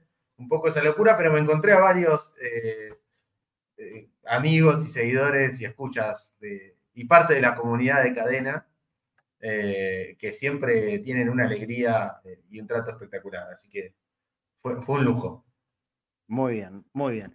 Eh, Seba, abrazo grande. Este informe de Seba Rosa en cualquier momento nosotros lo subiremos como un contenido especial para quienes no puedan ver el programa o no lo hayan visto o lo que sea, puedan conocer, digamos, los movimientos tácticos de Diego Martínez, sobre todo en sus dos principales equipos en la primera, tanto en Tigre como en Huracán. Gran laburo como siempre, Seba. Abrazo grande. Muy bien. Vamos a meternos inmediatamente en el concurso de relatores de Cadena Ceneice 14-18, el espacio, el sprint final del programa del día de hoy, A ver, haciendo un resumen de, de lo más importante. El día del hincha de boca, nos saludamos, contamos un poquitito detalles de, de lo que fue la decisión de la sala aérea de la Cámara Civil eh, sobre revocar el fallo de Alejandra Brevalla, que había suspendido las elecciones. Las elecciones van a ser el 17 de diciembre. Tenemos la, la seguridad desde todos los lados de- del mundo político de Boca, del oficialismo, obviamente, y, y también por parte de la oposición, en palabras de Andrés Ibarra, un rato antes de comenzar nuestro programa, él habló en, en Sports y ratificó que van a votar el día 17 de diciembre. Ahora bien, ahora bien, y mientras vamos llamando para que, se sumen los dos, ¿sí? Ya tenemos al amigo Elías en, línea y, quiero que también esté, eh, a ver, perdón que busco aquí, eh, Damián, Damián Thompson, Damián Thompson va a relatar, Damián Thompson, es nuestro Damián Thompson. Mira vos, bueno, mira vos, Damián Thompson, se anima al relato, no lo tenía relator, perfecto, bueno, va a participar del concurso de relatores. El que va a empezar va a ser Damián Thompson, ¿sí? El primero, Damián, Damián Thompson, va, a empezar él. Eh, así que por favor, me, metámoslo en, en, en el link de StreamYard, eh, supongo que saldrá por ahí, ¿no es cierto? Avísenme en, en el control, y ya me perdí por dónde venía. Salió Marcelo Madeo, un, espectador de Cadena Ceneice, también explicándonos, eh, para que no le quede duda a nadie, respecto del fallo, la votación del 17. Ah, los detallitos importantes, que de detallito no tiene nada, son detallotes, eh, que tiene que tener en cuenta la gente que va a ir el domingo a votar. Eh, Nico, ayudamos con esto. Yo tengo uno que me parece que es fundamentalísimo. Eh, no ir con ningún tipo de identificación sobre cualquier candidato a las elecciones de Boca. ¿Esto qué quiere decir? Ni más ni menos. Eh, tenés una camiseta que diga Riquelme, no te la pongas. tenés una camiseta con la cara de Macri acá, no te la pongas. Tenés eh, un tatuaje de Ibarra acá, no, no tapalo. Eh, tenés una media que diga, Ibarra no hay problema. que diga Jorge, Amio- Jorge Amor o, o un gorrito, no te lo pongas, porque eso es voto cantado. No va. Bueno, eh, No funca. ¿De acuerdo? Atentos con ese, con ese tema, porque si vos te acercás a la mesa con algo que te identifique con algún participante directo de las elecciones, te van a impugnar el voto. Miren que no joda esto. Te van a impugnar el voto. Así que atento. Para cualquiera de los sectores políticos de Boca, oficialismo, oposición, si llevas algo que te identifique con tu, con tu posible voto, te lo van a impugnar. ¿Estamos de acuerdo? Riquelme, Ameal, Ibarra, Macri o, el logo Soy Bostero, eh, Unidos por Boca, lo que sea. nada de las agrupaciones. Sí, Uno no tiene que esto- usar identificación claro. con las agrupaciones. Esto no quiere decir que no puedas ir con una camiseta de boca, con una bandera de boca, con un gorrito de boca. Sí, eso sí, no, no tiene nada que ver. Pero que nada te identifique con el protagonista directo. Atento, muy atento todo el mundo a esto. ¿eh? Muy atento a esto porque es importante y para que no te impugnen el voto. Desde las 9 de la mañana se vota. Yo me imagino mucha gente desde temprano. De paso cañazo, cuento. Sí, vamos a relatar. Perdón, vamos a relatar. Vamos a transmitir vamos a transmitir las elecciones. De ningún modo vamos a hacer la locura del año 2019, que fueron 20 horas y media consecutivas al aire sin parar. No, no, no, no, eso no va a pasar. Está descartado. Sí lo que haremos durante todo el día serán flashes. ¿Sí? Flashes, media hora, una hora, un rato, pero vamos a estar desde bien temprano, desde las 9 de la mañana, horario que comienza las elecciones de Boca, vamos a estar transmitiéndolo por todas las plataformas de Cadena Ceneice, app incluida. Se termina. Va a ser la última transmisión oficial que haremos a través de aplicación y de la web Cadena Ceneice. Se termina la aplicación en celulares de Cadena Ceneice con el último minuto que tengamos al aire en las elecciones en Boca. ¿De acuerdo? Esto es un anuncio oficial que estoy haciendo. Terminadas las elecciones en Boca, no vamos a utilizar más la aplicación y la web en modo radio de Cadena Ceneice. Solamente nos quedaremos acá, y cuando digo acá es en pantalla, en las plataformas audiovisuales, por YouTube, por Facebook, por, eh, por la cuenta de Twitter, X ahora se llama, que también se puede ver nuestro programa, y lógicamente también en Twitch. En las plataformas audiovisuales continuaremos, pero con el último segundo de la transmisión de las ele- elecciones de Boca a través de Cadena Ceneice, se acaba la vida de la app y de la web en modo radio. Continuaremos durante todo el 2024 y lo que exista Cadena Ceneice por estas plataformas audiovisuales. Ya no lo aviso más. Fui muy claro y vengo avisándolo desde hace mucho tiempo. Los que nos escuchan todo el tiempo y todos los días a través de la aplicación y de la web, vénganse para YouTube, por favor, porque aquí continuamos y necesitamos que vengan a que se suscriban al canal de YouTube de Cadena Ceneice o por Facebook o por Twitch o por donde sea que sea plataforma audiovisual. El modo radio, caput. Se termina con el último minuto de la transmisión de las elecciones de Boca. ¿De acuerdo? ¿Todo entendido? Damos vuelta a la página y nos metemos en el concurso de relatores que hacemos aquí en Conectados a Mediodía. ¿Sí, Nico? Solamente para indicarles por qué es esta, esta situación, esto porque está en el artículo 33 del reglamento, que dice, el secreto del voto es un deber durante el acto comisional. Ningún elector puede comparecer al recinto de la mesa exhibiendo de Voto cantado, alguno- amigo. Es como en las elecciones, no, no demos tanta vuelta ni, ni tanto tecnicismo. Voto cantado. Pero es eso. Es voto cantado. No existe el voto. No, o sea, no, no, no, no se puede aprobar el voto cantado. En las No se puede violar el secreto del voto. Básicamente no puede violar el secreto del voto con ninguna manifestación o expresión o imagen de cualquier tipo. Por eso es la razón por la cual se pide que no se haya con eso. Vamos a meterle pata que se viene el concurso de relatores. Voy a saludar a, a los dos. Ahora primero a los dos. ¿Quién tengo en pantalla? Denis. ¿Denis Damián? No, vos no sos Denis Damián. Sos Damián Thompson. Damián Thompson, Sí, Thompson, sí. este que escribe acá. Damián Thompson, ¿cómo andas, Damián? Soy, soy el señor. El, El el señor. Fue el de los Simpsons. Sí, Hola, señor, señor el señor Thompson. Thompson. No, no, pero este es el verdadero. El verdadero. No. Damián Thompson. Damián Thompson. Tenés un delay, Damián, ¿no? Tenés delay. se- señor Thompson, soy.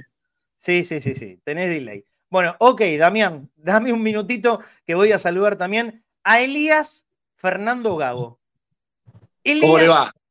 Feliz día, Fernando muchachos. No estoy jodiendo. ¿Cómo andás, Elías? No, nada Bienvenido. que ver, nada que ver con, con el tocayo, pero bueno, por ahí en algún momento alguno se hizo la rama familiar por ahí y se perdió, eso. ¿viste? Algún tío, algún padrino, algo por ahí, no, algo pasó.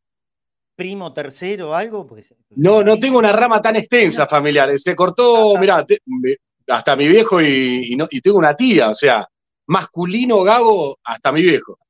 Mirá y vos, Fernando Gago. ¿no? El que conocemos todos. Y Fernando Gago. Bueno, miren, miren. Bueno, aquí entonces el concurso de relatores para, para el día de hoy. Ya participaron Jorge Cerigliano y, Franco, Franco Matos. ¿sí? Ellos dos, muy, pero muy buena performance de Franco Matos. Jorge estuvo realmente muy bien también. Vamos a empezar con Damián Thompson, el famoso señor Thompson de los Simpsons, que acá no te vamos a poner todo el dibujito como hacen en Viernes Bostero. Lo vamos a hacer directamente con, con el video. ¿Sí, Damián? Te ponemos, te, Sí, sí. te emitimos el, el video al aire y vos le metés relato. ¿De acuerdo? Está con un, Dale. está con un delay. Vamos nomás. Vamos nomás. Ponemos play al video del relato de gol y miren qué gol eligió Damián, ¿eh? Adelante. Señores, van, no sé cuánto. Riquelme. Bataglia. Clemente Rodríguez. Clemente, va Clemente. Palermo, Palermo. La tiene Palermo. Otra vez Bataglia. No sé qué. Ibarra. El negro Ibarra. Ibarra sigue, Ibarra, dale, Ibarra. Riquelme. Riquelme. ¡Gol! ¡Gol de Boca! Sí, sí, señores, lo grita Pueblo Ceneice. ¡Gol de Boca! ¡Gol de Juan Román Riquelme! Lo canta Pueblo Ceneice, la 12, todo Boca Junior. Gana, le gana Gremio. Muy bien, listo. El relato de, señor de Damián Thompson. Dice Gabriel, ja, qué carajos, grande uno solo, hasta en el delay coincide con Romero Thompson. Bueno, gracias Damián, gracias. El relato Gracias, del gol inolvidable, espera, inolvidable. A ver, ¿qué quieres mostrar? Tengo algo, mirá. Dale, dale. En exclusivo, en la casa de Damián En Thompson. vivo. En vivo. Que se- Uh, ¡Oh! loco. qué lindo ¿Se ve? Sí, señor. se ve. Hasta con luces LED. Tiene luces Eso LED, todo. Sí. ¿Es, eso, ¿Eso es comprado o, o hecho artesanalmente, Damián? No, te lo compré a un chico. Muy bien. Muy lindo, che. Muy li- Qué lindo la bombonera. Si yo tuviera lugar en mi casa para comprar algo así, yo creo que compro algo así y me echan directamente. Mi, abuelo tenía, tenía su cuartito y dentro de ellos tenía, eh, eh, no tenía esa réplica con luces, pero tenía una réplica. Mirá, muy lindo, che. La verdad, Damián, te felicito. Eh, una joyita, realmente una joyita. La bombonera, ahí artesanal, con luces LED, todo. Está buenísimo. Un caño. Realmente, un caño.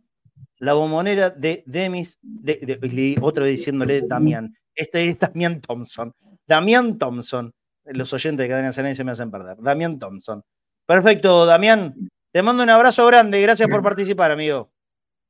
Gracias a vos. Y, man- y quiero mandarle un saludo al chat de Cadena Ceneice. Ajá, perfecto. Mande el. ¿Cuál es el chat? Porque hay dos chats. ¿El K de chat? Sí, el K de chat. El K de chat. Bueno, está- mandale los saludos al K de chat. Está Nico Teschino también. Hola, Nico. Señor, ¿qué tal, Teschini señor está en todos Thompson? lados. ¿Cómo le va? Ah, aparece en todos lados. Están En todos lados. Un desquiciado. Sí, señor. Te mando un abrazo, Damián. Un abrazo grande. Chao, querido. Bien, Abrazo grande. Chao. pasamos al segundo concursante del día de hoy. Elías, Elías Gago va a relatar un gol también mire, el de recién fue importante, ¿no? Le da la Oh. última Copa Libertadores a. Boca, la de Román, es grosso, pero hay, hay un gol que, que los bosteros llevábamos en el corazón. Yo, si no me equivoco. Yo lo grité, yo tenía 12 años, lo grité Pero- mucho, mucho ese gol. Los primeros goles que recuerdo. Evidentemente, soy un poquitito más grande que vos. Yo tenía ya 22 o 23 por esa, por esa época. Eh, estamos hablando del año 2002. Escenario, cancha de River. Yo creo, y, y estoy seguro que no me equivoco, esa fue la última vez, la última vez que los hinchas de Boca pudimos ir copando las tres tribunas de la cancha de River. Me parece que esa fue la ultimísima vez. Me parece. Yo eso no lo podría eh, corroborar, pero sé que son las dos bandejas detrás del arco, digamos, donde antiguamente era la visitante arriba, pero están las dos bandejas con hinchada de boca. Exacto, exacto, exacto. Y De nombre no lo sé.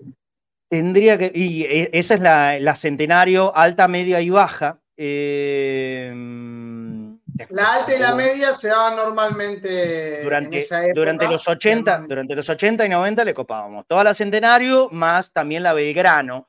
eh, pero después había quedado solamente la, la centenario. Para mí fue en el, en el 2002, este día de 2002, que fue la última vez que los hinchas de Boca reventamos, literalmente reventamos, con esos dos tremendos golazos del Chelo Delgado y uno de ellos, uno de ellos será los que, los que va a, a relatar Elías Fernando Gago, que de paso te pregunto porque tengo que buscar el gol. Me olvidé que lo tenía que hacer yo todo esto. Tranquilo, voy- voy a buscar el gol y, y, y mientras nos contás, ¿de dónde sos Elías?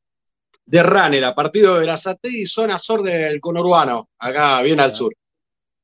De Verazate- Vos sabés que tenemos mucho Verazate. ¿Cómo, se, cómo, cómo es el gentilicio de, de Verazategui? Veraz, sí, verazateguense, muy largo. Verazateguense. Pero, sí, La capital del vidrio. Bueno, El- eh, claro, claro. Acá le dicen el corazón del zona sur, ¿viste? Como que queremos aparentar algo más, ¿viste? Como que nos tienen olvidado. Y le metemos que somos el pulmón también de, de zona sur. Acá empieza el campo. Acá empieza Pereira, no sé, toda esta zona de Uxon. Empieza todo el campo, de verdad. Es verde, verde, muchos árboles. He tenido que ir a Daoma, a un montón de clubes ahí, al Naranja, así que eh, en Eh. otras épocas de mi vida de periodista, cuando se hacer está mal, ¿eh? Verazategui está muy mal, muy mal. Lo tienen abandonado. De hecho, la municipalidad no, no le dan mucha pelota al club. Y ahora lo quieren gerenciar dentro de, creo que un año. No sé si había elecciones también que se, se corrieron, viste, con el tiempo. Está muy abandonado el club, no ha crecido. Y siempre que tiene una chance de ascender, eh, bueno, eh, en el final se desinfla el equipo, como muy carenciado también futbolista. Claro, claro. Qué pero pena bueno, vos escuchar sabés que aquí en, en Cadena Ceneice, mi- mientras yo sigo buscando la imagen, porque yo soy el responsable de poner todo esto, bánquenme un minutito, le voy a dar un segundito para atrás. Eh, eh, eh, y Lo meto en contexto, mientras tanto, los hago llegar al año bien. 2002, allá donde Dale. empezaba la apertura, apertura siendo clausura, ¿no? Porque era el 27 de octubre de ese año, estaban igualando en uno, en el primer tiempo, el Chelo Delgado marcaba ese terrible gol de tiro libre al palo de Ángel David Comiso, que quedaba mirando, la barrera creo que estaba esperando el remate de Hugo Benjamín Ibarra, estaba parado para pegarle de zurda. En el segundo tiempo, el profe Pellegrini convierte, hace esos cambios, que siempre acertaba el chileno, y mete al bichi fuerte, saca a. A los siete minutos de ese segundo tiempo, entra un poquito dormido Boca y empata el partido el conjunto millonario. Luego de ahí, como que empezó a tomar la posta el conjunto de River. Ahí se ve en imagen el bichi fuerte festejando el gol. Y en ese momento, luego de esa jugada, atónito quedó el público Cereise, que luego de una jugada también peligrosa, que Chapa Zapata termina errando debajo del arco, saque de meta, que sería para Boca en esa situación de peligro que asomaba hacia largo al arco de Pato Botancieri. En ese momento, Entonces, a partir de este momento, empieza el relato, el relato formal de Elías Gago en este concurso de relatores conectados al mediodía. Damos play. Adelante, Elías. La salida de meta que será para el Cerense, sale Rolosquiavi para Ibarra, Ibarra mete un pelotazo largo, cortando diagonal, baja Bracamonte, Bracamonte no puede, que viene el Chelo, la agarró, golazo, gol, de sobrepique, gol, gol del Chelo Cantalo, Cerense Cantalo, gol de Marcelo Alejandro Delgado. Se la sacó del mucho Bracamonte, que se la bajó, la dejó picando y el Chelo que ya marcó el primero. Ahora por duplicado se la manda a se abraza con el flaco Chiavi. Se abraza en un abrazo enorme el pueblo se le dice. Sí, abrazalo al gordo transpirado que tenés al lado. Abrazalo a la mujer de tu amigo que está todo bien, yo te lo digo. Abrazalo al pibito de seis años que está en los hombros del padre llorando y agradecerle a tu viejo que te hizo hincha de boca. Y si está en el cielo, saluda al cielo y decirle gracias, viejo, por hacerme enfermo de esta camiseta, por hacerme hincha de estos colores. Gracias, Marcelo Alejandro Delgado. El segundo en su cuenta personal. Boca 2, River 1. El cielo lo hizo. Espectacular. Espectacular el relato de Elías Gago. Mirá, mirá, mirá, mirá cómo, cómo vienen los comentarios del relato. Uy, no lo puedo ver, no lo puedo ver. El vikingo del gol dice Machi Castelo, mandale mecha. Eh, nada que hacer contra el señor Thompson y su maqueta. Santiago Durán, me gusta, eh, pelea mano a mano con el pibe del otro día. Ocho puntos, dice Denis Damián. Bien, bueno relatando, dice Ismael K1. Juan Rosales, muy bueno. Alejandra Toñoli, me gusta. Eh, buen relato. Gracias por el comentario. Bien. Dice, estaría bueno que sea un poco más largo. Con el cantalo tiró Pollo Viñolo, dice Nicolás Nacarado. El Ragnar de cadena, también agrega Machi Castelo. Eh, por fin un digno oponente, dice. A ver, buena, Javier Martínez. Mm, es cortito el video. Bueno, viejo. Eh, sí, sí, Se quejan. Aprovechen y disfruten. Siete puntos y le saco uno por ser familiar de Gago. Mirá, no, no tiene nada que ver. Me parece que sos pariente de Augusto César, está tirando alguno acá en el, en el chat. César dice uno, grande uno solo. Y gol, gallina puta. Que deje de relatar, tengo, tengo una foto con él, tengo una foto con él. Aparte, y, y, tengo un par de kilitos menos. Sí, sí. Eh, eh, Pero esto, esto me quedó. César, ¿eh? Ojo, muy bueno. Yo tengo una foto con él y tengo los comentarios que me dicen: encontraste a tu hermano. Viste, muchos amigos míos en el Facebook me dijeron: encontraste a tu hermano. A mí en su momento me decían doppelganger de, de, de, de, Miguel Granados, así que te entiendo perfectamente. Eso tenía más, más Bigotito, marcado. Dora Allende, buenísimo. Mini Club, atento porque Mini Club eh, pasa a ser un, nombre fundamentalísimo en la estructura Cadena Ceneice 2024. Dice, me encantó. te digo. Suma, los votos. Suma los votos. Yo te, digo, yo te, digo, que vale doble ese voto, ¿eh? Y tenerlo muy en cuenta. De, acá, acá el nick es Miniclub06. Haceme caso, vale doble. Buenísimo, sigue agregando grande Augusto César. Ocho puntos, dice Antonio Francisco Romero.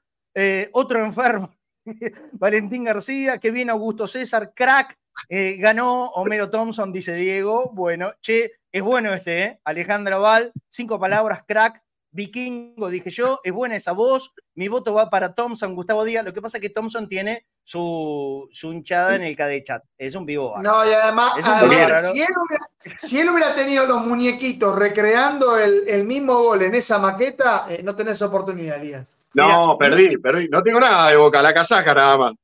Mini Club 06 me está mandando un mensaje en privado y a ver, yo voy a hacer algo. ¿Te animás a un relato así como viene? Me acabo de mandar un link para que lo ponga y lo dice gol de Maradona Argentino Juniors.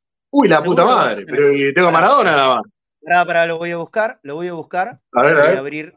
A abrir. Gol de tiro libre. Dejo de compartir el anterior. ¿Y atajaba, atajaba Gatti? No. Vamos a ver, para, para que lo busque. No, no, no, no, no, es el más reciente. Es el más reciente. tenés, tenés preparación eh, mientras Diego va acomodando la pelota, esto es del año 95, cuando llega, cuando vuelve, mejor dicho, Maradona Boca, para que pongo la pausa, para un poquito. A ver, a ver, a ver, ¿cuál es? Vuelvo a, vuelvo a compartir pantalla con el control. Esto, esto el movimiento. Esto no resta puntos, ¿eh? Decirle que la actualidad. No, no, hay, hay, que, hay que. La verdad que eso es una muy buena calificación. La de primer relato, oh. vamos por la segunda chance, denme un minutito en el control, les pido, por favor, un minuto, un minuto, pongo compartir y después de compartir tengo que parar la imagen. Aguántenme, por favor. Díganme cuando estamos. Yo Año 97. Si estamos, ¿están, ¿Están observando en pantalla? A ver. Sí, listo. A ver, sí. Año 97. Sí, ambientarte cancha de Vélez. Maradona creo que jugó Cancha de Vélez, el arquero. segundo o no tercer lo tengo. partido en la vuelta a Boca. Después de. Ponti, si no me equivoco, es Pontiroli el arquero. Si no me equivoco. Pontiroli. Si no me equivoco, Pontiroli, creo que era Pontiroli Maltagliati el es arquero de Argentinos arquero. Juniors en aquella época. No confía. Maltagliati, bueno. ¿Cómo, casi. cómo? Maltagliati, el arquero de Argentinos Juniors. Maltagliati. Alejandro Maltagliati. Gran apellido de arquero, por cierto. Maltagliati. Sí, sí, señor. Bueno, eh, es como para que el relator se pueda lucir. El arquero Maltagliati, partido Argentinos Boca 0 a 0, promediaba el segundo tiempo y Diego Maradona tenía el tiro libre a unos 10 metros fuera del área grande. Ponemos la imagen en pantalla. Va play, relata Elías Gago aquí en Cadena Ceneice. Acomoda la barrera el portero con su mano derecha. 4-5 la barrera, la orden del árbitro. 25 minutos. Diego con la cinta de capitán acomoda esa pelota. Pierna izquierda que acariciará el esférico. De ahí seguramente vendrá apenas un metro o 50 centímetros, si no me fallan los tímetros. Mucha distancia entre la pelota y la barrera. Se desprende el arquero del palo. Viene Diego Armando Maradona. Acariciaría esa pelota con pierna zurda. Atención que va el Diego. ¡Golazo! ¡Gol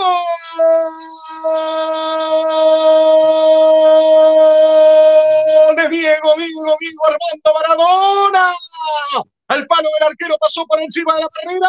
Apenas lo festeja caminando, pidiendo perdón. El más grande, Dios el eterno, se pone de rodillas. Gracias, Diego. Gracias, seas eterno. Señores, perdón, ¿eh? Yo ya. Yo voté, yo voté. Excelente relato. Un gol muy difícil. Relatar a Diego lo que, me, eh, lo, que habrá sido para los relatores de aquella época. Si, si hay alguien que se lució, es el más grande de todos, que es Víctor Hugo Morales, y, e hizo la carrera a la par de Diego, desde su aparición en el 81 hasta, hasta lo más grande en el 86. ¿Cómo hacía Genial. Marcelingui en esa época? ¿Cómo hacía Marcelingui? El Diego, Decía- ¿cómo decís? Diego, No, él- él Diego. tenía dos formas. Decía Diego, Diego, o si no, el Maradona. Maradona. José Salvatierra, José Salvatierra dice, es bueno el hermano de Daniele De Rossi. Llévalo, Marcelo, que de visitante tiene pinta de bancarla, dice Germán. El Maradó me recordó al viejo relator ese, es buenísimo, dice Miniclub. Te lo ganaste a Miniclub, ¿eh? Te digo que te sacaste todos los puntos ya, ¿eh? Te, te ganaste toda Bien, la bien. última. Gracias. Jorge, a la Jorge gente. Jorge muy bien. Susana Marinberg, genial. Eh, bravo, Alejandra Tañoni, que grite más el gol, dice José Luisena. ¿Sabes cuál es el tema. José Luisena? Eh, ¿Sabes cuál es el tema? Yo le explico. Es un tema técnico esto. Si vos gritás el relato rompiéndote la garganta, no se escucha nada. Porque se parte el micrófono en Etapa. 40 y no se escucha. Entonces el relato tiene que hacer como le está haciendo Elías. Y a distancia. A distancia del micrófono, para que no suene el teléfono. Si no, se te, se te parte, no, no, y no, no sale nada al Es aire. que, Muy es que hoy en día, Marcelo, hoy en día creo que ya con la práctica que llevo de los últimos años de no tener consola, practicar con un teléfono, que hoy está todo adherido a la tecnología, aprendés a dónde meterle el grito, gritar para aquel lado. Es un ¿Viste? poquito de. Bueno, Totalmente. De evidentemente, cancha. relator de oficio, Elías. Relator bostero de veraza sería la, la definición Ahí está. de Elías. el Pola de Vera, tenés- el vikingo de Vera. ten- tenemos un montón. El relator vikingo de Ojo, ¿eh? Ojo, ¿eh? Se está sacando muchos números el relator, eh, el Ahora voy a ver los comentarios porque no, no lo puedo ver. De- después miralo, miralo en YouTube porque son todos buenos. Ese- excepto la banda fundamentalista del KD Chat Que que apoya. Le mandamos un abrazo grande a Damian No. Thompson. Yo, yo quiero decirte que eh, si vos te metés con esa barra brava, Elías, eh, tratá de ganártelos de a poco. ¿eh? No, Para sí, mí, Thompson es un, es un futuro, eh, prome- fu- futura promesa como relator, o quizás puede también estar en, en, no sé, historista, comentarista. Hay que buscarle Ah, espera, también, ¿no? espera, va- va- vamos a ir de a poco. Vamos a hacerle una entrevista personal a Elías Fernando Gago. Ya de por sí, eh, ¿te trajo problemas eh, tener ese segundo nombre y apellido en el mundo del relato? Sí, sí, sí, sí. Sí, porque en un momento Gago no era un gran jugador. O sea, siempre fue buen jugador. Cuando volvió, era el, como lo apodaban, ¿no? Lady Gago. Bueno, y a mí me quedaba el. eh, bueno, que me lastimé también fácilmente Lady- jugando a la pelota. Me ayudaba el apellido. Todo, todo ayudaba, aportaba. A mí me decían el ninja por un jugador de rugby, así que no me quiero imaginar con Gago. Cuando había aparecido el ninja Todeschini, que era con O. Eh, bueno, el nombre y apellido lo tenemos. ¿Verdad? ¿Edad? ¿Edad? 34 sin sacarle uno ni restarle más. 34 años. De Verazategui, Elías Fernando Gago, Lady Vikingo, te dice Alejandra Sí, Antonio, bueno. no seas mala. Muy bueno Ah, está Vikingo de Verazategui. Che, ojo, me, me gustó el Vikingo de Verazategui, ¿eh? Aparte le da una, una cosa así, muy...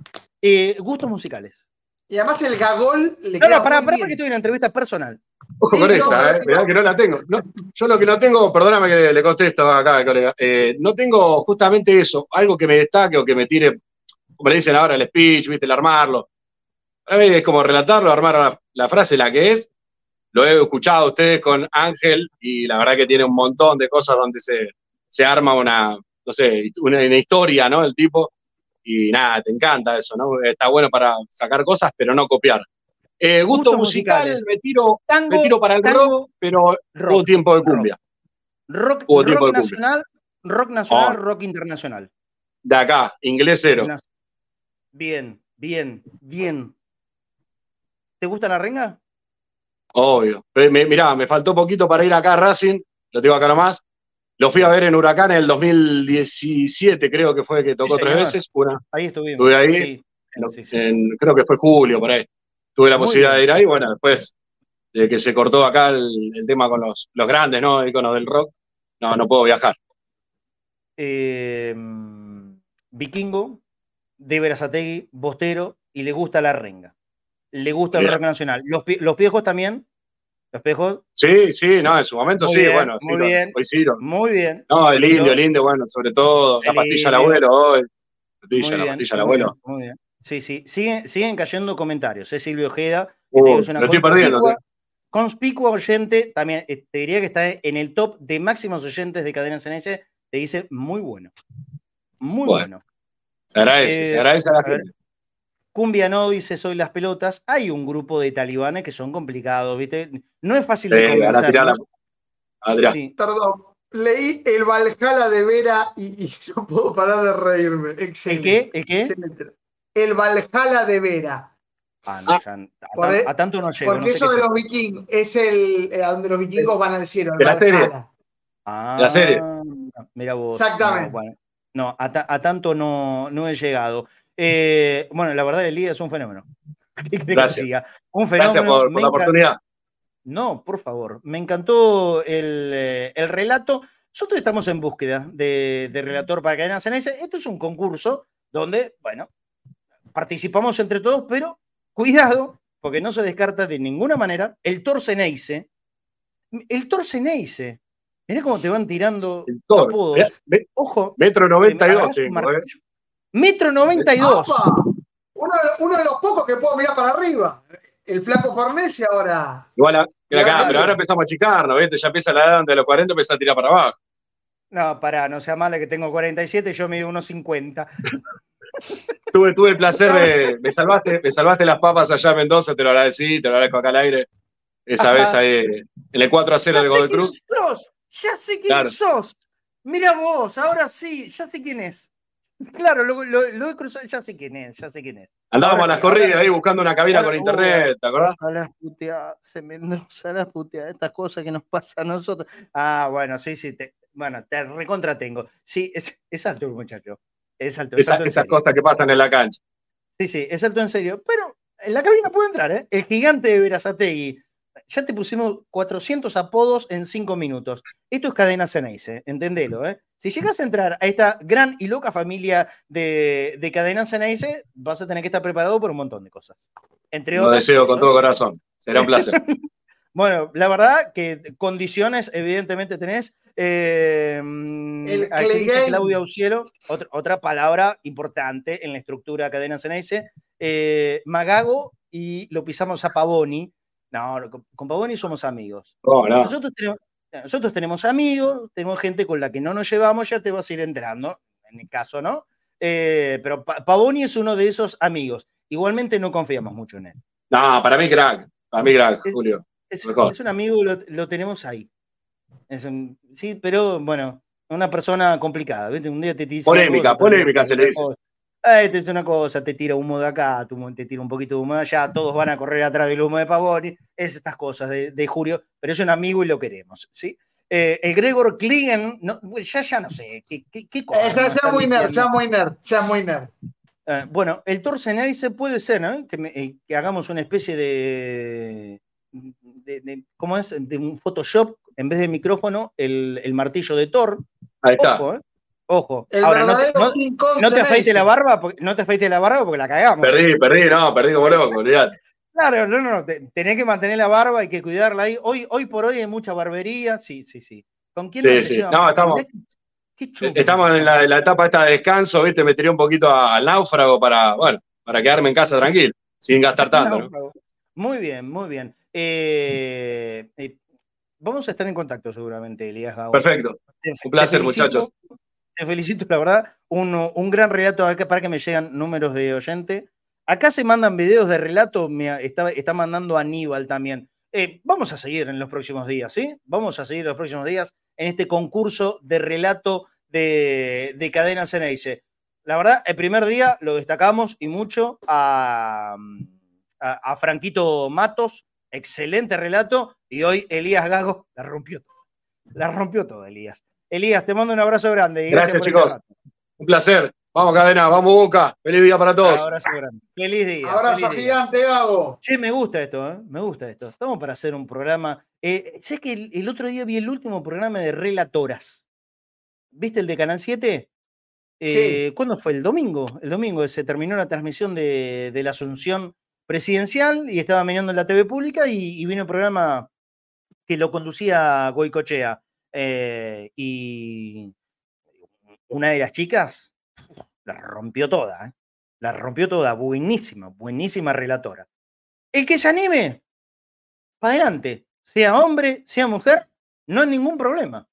Estamos en búsqueda de relator de cadena Ceneice. Esto, no particularmente, es una premisa de que el que gane esto vaya a ser el relator. Pero, mientras no aparezca un Víctor Hugo Bostero, todo puede pasar, ¿eh? Elías que me quiera, dice Claudio Cielo. Eh, eh, con su de- de- ingenio intacto, ¿Cómo se como nota, siempre. cómo se nota Desde el con DF. los de México, eh? Desde, claro, y, y aparte desde el DF no, no, no pierde esa chispa tan característica en eh, el amigo Claudito Auxilio. Elías, que me quieras. La qué gran tango. La rosa que engalana se vestirá de fiesta. A mí me gusta más la versión Luis Miguel. Eh, lo que estoy diciendo es, es jodido. Yo sé que a los tangueros me van a querer pegar un tiro en la frente. Pero bueno, a mí la versión Luis Miguel me copa un poco más. Sí, igual eh, no me imagino a los mexicanos diciendo arañido en tu pelo. Pareciera más de tango eso. Aránido en tu pelo, luciérnaga curiosa, que ver. Bueno, venite al grupo de La Boca se vive mejor, Marce, pasale contacto. ¿A quién? ¿A quién? ¿A quién? No, no, basta, basta de grupos. Estoy, estoy saliendo, saliendo de, de los grupos. Ah, les digo que recuperé el teléfono. Apareció. Apareció el teléfono. ¿Vieron que se había perdido? Así como Sí. se perdió, bueno, se encontró. No fui yo el que lo encontré. Lo- Bolsillo, Había campera, mochila. había quedado en el bolsito, el bolsito que, donde se guarda el shampoo, el jabón y, el cepillo de dientes en el, en el viaje. Claro, nunca se me ocurrió buscar en el, bolsi- en el, en el bolsito de viaje. Bueno, estaba ahí, estaba ahí el telefonito eh, que había perdido. Por suerte no lo di de baja. Eh, no, ¿por qué me van a bloquear? Luis Miguel es el número uno. Luis Miguel es el rey. En, en esto no entro en discusión. ¿eh? ¿Cuál de Miguel todas es- las versiones? no, no, no, no, no. no. Luis, Luis Miguel Bolero es el rey. Ah, y, y el no bolero también. Luis, Luis Miguel es el rey. Number one, número uno. O sea, si quieren mantener la amistad, ¿Ahora nos podemos marchar? empecemos desde ahí. no, no, no, no, no, no, no, no, no, no. Eh, Luismi es el número uno, pero bueno, entiendo que hay, hay grandes versiones tango del, del día que me quieras. Eh, el duende del celular. No, en realidad fui yo un boludo que busqué en todos lados menos en el lugar donde tenía que buscar. qué feo que le digan así a Marcelo, eh, qué cosa. Bueno, Eh, cerramos el programa del día de hoy con, esta, con, e- con este lindo momento del concurso de relatores. Si para mañana tenemos dos más, van dos más. Aníbal, si estás mirando Aníbal, eh, participas para mañana. ¿Te parece? Aníbal participa para mañana, no tengo el apellido. Pero Aníbal participás mañana. Dale, mañana volvé a escribirnos en el horario del programa y uno más. Así hacemos dos por día. ¿eh? No lo vamos a hacer tampoco muy largo. Tiene que salir el relator antes de que empiece el campeonato. ¿Sí? Muy bien. Aníbal, Aníbal Gómez se llama. Bueno, Aníbal Gómez, mañana, mañana vas al aire con, en este concurso de relatos. ¿Les parece? Quedamos así. Y si hay otro, vendrá otro. A mí me encantó Elías. Estuvo muy bien Franquito Matos el, el día uno. O sea, los ganadores. El día uno, Franco Matos. El día dos, Elías Gago. No nos olvidemos de Jorgito y de Thompson. Que Jorge Seriliano y. Damián, y Damián Thompson, obviamente agradecidos, agradecidos, pero bueno, estamos hablando de eh, una parte técnica superior, de, tanto de Franco Matos como de Elías Gago. No hay que enojarse, no, no es un desprecio. Cadena Luis Miguelense, sí señor, yo soy el presidente de la cadena Luis Miguelense. No hay ningún problema. Eh, bueno, mientras me pican los mosquitos, yo voy a ir dejando el programa, pero antes tenemos el cierre con el don dato de la jornada. Sí, señor, un don dato que tenemos eh, especial porque es un 12 de diciembre, pero habían ocurrido algunas cosas anteriores a A que se estableciera en el año 2012. Por ejemplo, un amistoso en 1963, una gira que tuvo Boca ante en Europa, que jugó en Nápoli. Y acá vamos a ver la única imagen que podemos observar de allí. Jugó con Roma, Magdalena, Marzolini, Carmelo Simeone, Ratín, Orlando, Corbata, eh, Rojitas, Menéndez, San Filippo y Gonzalito. Entraba Rulli, el equipo de, de Ambrosi, con los goles de Menéndez y San Filippo le ganaría 2 a 0 para- eh, a los 5 y a los 15 minutos. Una gran victoria que a lo mejor que también incluía una gira por Europa, la segunda que encaraba el Ceneice después de la histórica de 1925, que le permitió tener esa, esa gran victoria en ese amistoso de 1963 que queríamos destacar. También eh, el, día, el día de la fecha, 12 de diciembre, pero de 1999, hablábamos del equipo de Maradona, apertura 1999, fecha 18, goleada eh, en el que se llamaba en ese momento el Chateau Carreras, hoy Mario Alberto Kempes, donde Boca goleaba a Belgrano 5 a 1. Ahí lo tenemos al histórico. Horacio García Blanco. Si lo Sí. adelantamos está el equipo del de memoria, Oscar Cór- Córdoba, Ibarra Bermúdez, Samuel Barrabarrena, Gustavo Barros Echeloto, Serna Caña, Riquelme, Guillermo Barros Echeloto y el Chipi Barijo. Recordemos que en ese momento ya Palermo estaba lesionado, ingresaron el Pepe Basualdo, que por suerte parece que al Pepe no le gusta mucho la idea de Diego Martínez, el Yuca Ruiz, uno de los que había llegado en ese grupo de, arge- de argentinos, y el Leche La Paglia. Como suplentes estaban Cristian Muñoz y Traverso, el equipo de Carlos Bianchi, es un equipo en el cual el Chipi Barijo convertía dos goles, el 2 a 1 de Lujambio, Arroa Barrena convertía el 3 a 1 de penal, Guillermo, y el gol de Riquelme a los 75, Córdoba incluso atajó un penal faltando 5 minutos. Allí está, quiero que vean lo que es este verano, esa tribuna que estábamos viendo era la de Boca. Y acá vamos a observar los, los diferentes Mira lo que hizo. Román. Román, Román, Impresionante. Chipi. ¡Ah, Chipi!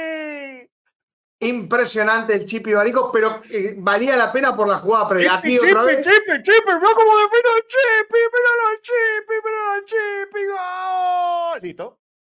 Hay que aclarar que el Chipi Barijo hizo que no se extrañara a Palermo, porque uno pensaba, Palermo lesionado, ¿cómo va a hacer gol de Boca? Y bueno, el Chipi estuvo ahí, apareció. Con el gol de Lujambio, no nos referimos a, a las de la información, sino al uruguayo José Miguel Lujambio. Y aquí llega el tercer gol, el del Vasco, arroba Barrena, eh, el penal que le cometen a Riquelme. Guillermo, tanto Riquelme. Chapita, chapita sería en este caso. Llevó-.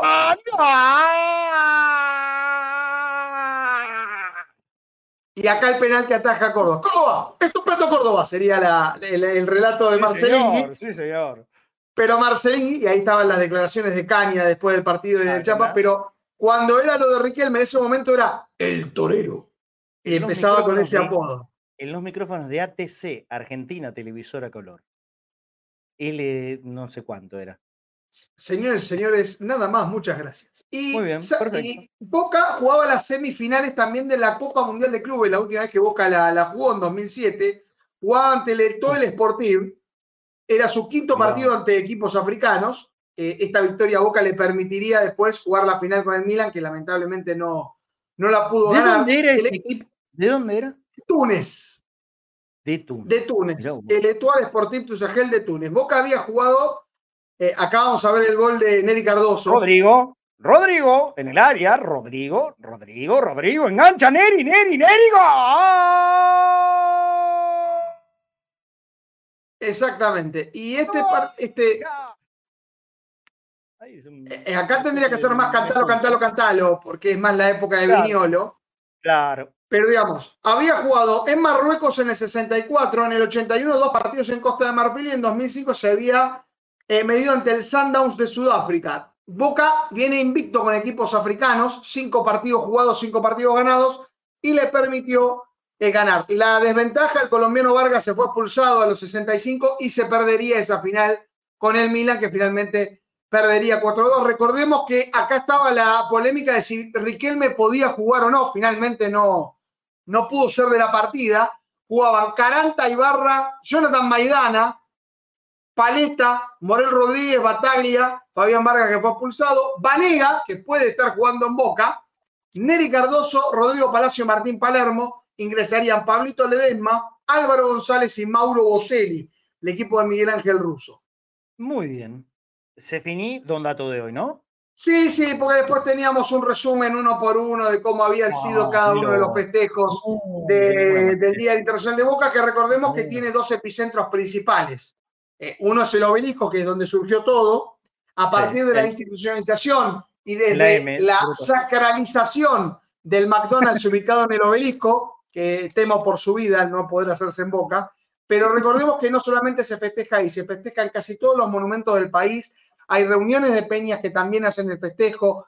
Digo, para los que dicen que se suspendió el, el evento, lo que se suspendió específicamente es porque no se pueden hacer actos proselitistas utilizando instalaciones del club. Eh, y no- si bien no lo iba a hacer, se trata de evitar esa situación y además para poder cuidar las carpas, es el lugar de donde se va a hacer la votación. Eh, bueno, qué sé yo, a mí me hubiese gustado que se abra la bombonera, pero puedo, puedo entender las razones. Eh, hay que estar en todos los cuidados y en todos los detalles. El domingo es un día demasiado importante como para dejar cualquier hilito suelto de, que pueda suceder algo. Listo, cerramos todo, el domingo se abre y que sea una fiesta, una fiesta de verdad de, de los socios de Boca. Ahí vamos a estar, desde las 9 de la mañana eh, les repito, no en una transmisión continua, eso no va a pasar. Tenemos poca gente. eh, así que Nico Tedeschini, si va, va a ser bien recibido para que nos dé una mano. Voy a estar, voy a estar. Eh, Eh, voy a estar desde temprano. Recordamos que los dos accesos destinados para ingresar son el de Bransen, que a diferencia de la otra vez que se hacía la curva para ir a la, esta vez se enfila directamente en la entrada principal y tenés el acceso directamente hacia el estadio y allí es donde se van dirigiendo cada uno hacia las carpas. Recuerden no eternizarse porque todos tienen que ir a votar, tienen que hacerlo rápido, traten de, Sí. de, de- de ser rápidos en eso. Yo sé que es muy lindo estar por la bombonera alrededor, pero eh, tiene que votar aproximadamente agilizar. 94 mil personas, hay que agilizarlo. Y el otro acceso es por Irala y Aristóbulo del Valle. Esos son los dos accesos que se van a abrir para que se pueda tener acceso a, las carpas.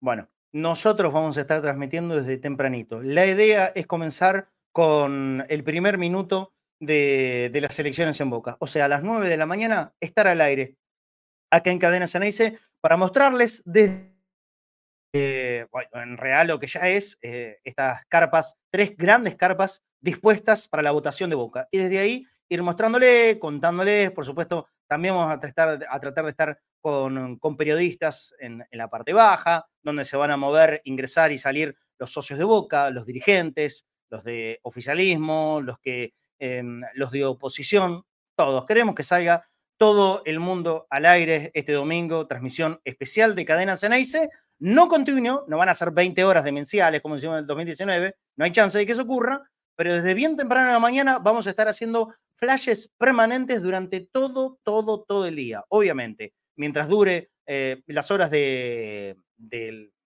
las votaciones de 9 de la mañana a las 6 de la tarde y desde las 6 de la tarde muy atentos a que empiecen a salir los, los números de las primeras mesas, los cuales los iremos informando aquí en el vivo, por todas las plataformas de Cadena Ceneice y también a través de nuestras redes sociales. La verdad que en el 2019, junto con, con Claudio, con Ari eh, y, toda la gente que trabajó con nosotros, que fueron muchos durante todo el día, pero claro, cada uno se fue yendo. Nosotros nos quedamos hasta las cuatro y media de la mañana, los tres, con Ari y con Claudio. Hasta las cuatro y media de la mañana y habíamos empezado a las 8 de, del día anterior. Eh, bueno, no nos vamos a quedar hasta las cuatro y media de la mañana, eso está confirmado, eh, pero vamos a hacer por lo menos transmisión hasta que pueda haber uno, un indicio claro de quién sea el ganador de las próximas elecciones en Boca. Sea Al cual ser sea, dos listas, Marcelo Sí. va a ser más fácil, más, eh, más Sí, rápido. En ese sentido, tengan esperemos. entendido que se cierra, digamos, cuando se cierra a las 6 de la tarde, como cualquier elección, la gente que todavía está esperando ahí en fila, que no quiere decir que no vaya a votar. Se espera que terminen de hacer todas las votaciones. Una vez de ello, se hace el traslado una por una de cada una de las mesas. Eso va a tomar un tiempo y hasta que empiecen a contar y todo, yo calculo que va a pasar una hora y media, dos horas del cierre del comicio para que se empiece recién a hacer la, la cuenta de los votos. Y una vez que se haga la cuenta de los votos, yo calculo que entre las 10, 10 y media de la noche ya tendremos un panorama concreto de quién haya ganado las elecciones. Bien, bien. Bueno, acá hay, como siempre, gente que se pone, eh, que entra eh, a visitar a, papá, así que le mandamos un saludo grande. Silvito Ojeda diciendo que Luismi, que lo ama a Luismi, acá también lo queremos mucho. Vidal Vanega, vamos a hablar de eso mañana, José Luisena, ¿sí? Ya hicimos dos horas de programa. Denis Damián dice, voces críticas de Riquelme, dirigente en Cadena Ceneice, no seguirán en 2024, parece, che. No, una boludez lo que acaba de decir Denis Damián, increíble, una pelotudez. Los que no siguen es porque tomaron la decisión de no seguir, no porque nadie les haya pedido que no sigan. ¿Eh? Listo, vamos, vamos a decir cosas que estén dentro del marco de la realidad, ¿sí? Castel. Calistenico bíceps, eh, ¿qué, qué, qué- nick de Trolardi? Chau, te vas por Nabo y aparte por Trolardi. Eh, bueno, nos vamos, Nico Tedeschini. Te mando un abrazo grande. Mañana la seguimos hablando de los po- posibles jugadores. Se nombra Vanegas, se nombra Vidal. Hoy, hoy salió el nombre del jugador de Colón. ¿Cómo es el, el- el 10 de Colón? Eh, Eh, ese, ay, no me que sé. le- ese que es con B larga y es lo mismo que votar. Ah, ah, sí, No Bota. mete. Sí, sí, Bota. Eh, alborota. Mañana lo hablamos, ¿sí? ¿Les parece? Mañana lo hablamos y obviamente si llega a haber alguna otra novedad importante, lo estaremos diciendo aquí en el programa. Y la idea es seguir con el concurso de relatores, ¿eh? Me gustó este temita del concurso de relatores. Ya tenemos un notado, anotado a uno para mañana, eh, eh, que es Aníbal Gómez. Y quien quiera eh, participar también del concurso de relatores, manda el mensajito a ese número. Mira, qué grande, qué grande. Es un crack. ya- Son unos el cracks. diseño, Lo, el diseño. lo que los voy a 11, extrañar, 26, Marce. Lo que 81, los voy a 88. extrañar. Sí, muy bien, muy bien. No, no vas a extrañar porque eso lo acaba de hacer Ciro. Ah, no, no, Ah, no, ¿lo hizo no. Ciro? Ah, Ah, perdón, todo, perdón. no. La, la nueva Felicito. gestión, la nueva gestión de Cadena. Ceneice viene con todo, no sabes cómo te- está puesto todas las pilas. Primero hay que poner las pilas en lo importante y esto, que es importante también, pero en un segundo escalón, eh, viene, viene con todo. Mira qué lindo, lindo diseño. Concurso de relatores. ¿Querés participar? Mira, vamos a hacer algo. Eh, grabando, ¿eh? Uno, dos, tres. ¿Querés participar en el concurso de relatores de Cadena Ceneice? Mandá el mensaje a nuestra línea de oyentes 11 26 81 89 80. ¿Tenés aptitud? ¿Te gusta relatar a Boca? ¿Tenés pasión por Boca? Podés ser el relator de Cadena Ceneice. ¿Quién te dice? 11 26 81 89 80. Animate, mandá el mensaje y vas a salir acá en Cadena Ceneice en nuestro programa de Conectados al Mediodía. Concurso de relatores. Mandá mensajito a ese número de teléfono y te esperamos acá para escucharte relatar. Cerrado. Muy bien, muy bien. Ahí está. Eh, esto va a ser corte para las redes de, de Cadena Ceneice. ¿Te gustó? Nico? Concurso de relatores. Sí, me, me sale, eh, me sale Lucho Bifonte a mí. Uh, Lucho Bifonte. Eh, en- enorme, enorme locutor. Bueno, basta, vamos a seguir hablando. Voten bien y, y voten con B larga. Ah, ahí, ahí lo entendí a Miguel Aranda, que quiso meter un chiste y casi caigo como un dolobo. Bueno, listo, nos vamos. Chau, Nico. Abrazo grande y estaremos escuchando los siguientes relatores de Boca. Eh, un buen día, ¿no? Estaba, estoy así arriba, con el ánimo. Estoy contento, creo que hincha de todos los hinchas de Boca están aliviados de que no vamos a estar explicando más fallos judiciales, Oh, que vamos a hablar del mercado de pases y principalmente lo importante, que la gente quería votar. Y, eso lo- y la verdad que eso se valora, que, que tenga el derecho a votar y que lo pueda hacer ahora. Mm. Porque la verdad que marzo-abril habría sido un, un inconveniente. Y hoy eh, conocimos eh, a, a- a detalle quién puede ser uno de los potenciales de T de Boca, como Diego Martínez. En estos días también va a estar haciendo ese mismo laburo que hoy hizo con Martínez, de Martín Palermo, el, el- el- el crack, el especialista de todo esto, o nuestro especialista que es Seba Rosa, arroba corta y al pie 11, síganlo a Seba en todas las redes sociales. Bueno, che, nos vamos, nos vamos, nos vamos a descansar, nos vamos a comer, nos vamos a trabajar, vamos a seguir con nuestra vida, porque nuestra vida no solamente es cadena Ceneice. Chau, un abrazo grande. Chau, Nico. Chao, hasta luego. Nos vemos mañana, gente. Gracias por acompañarnos, gracias por estar. Vinimos en el primer día de la semana, pero siendo martes, así que es el segundo día de la semana. Mañana seguimos acá, si Dios quiere el jueves, también el viernes, bueno, lo vamos a ir viendo, lo vamos a ir analizando cuál es el contenido que tenemos, pero con una gran alegría. Todos los hinchas de boca, aparte de celebrar nuestro día, el domingo podemos elegir. Lo más importante de todos. Abrazo grande. Chao.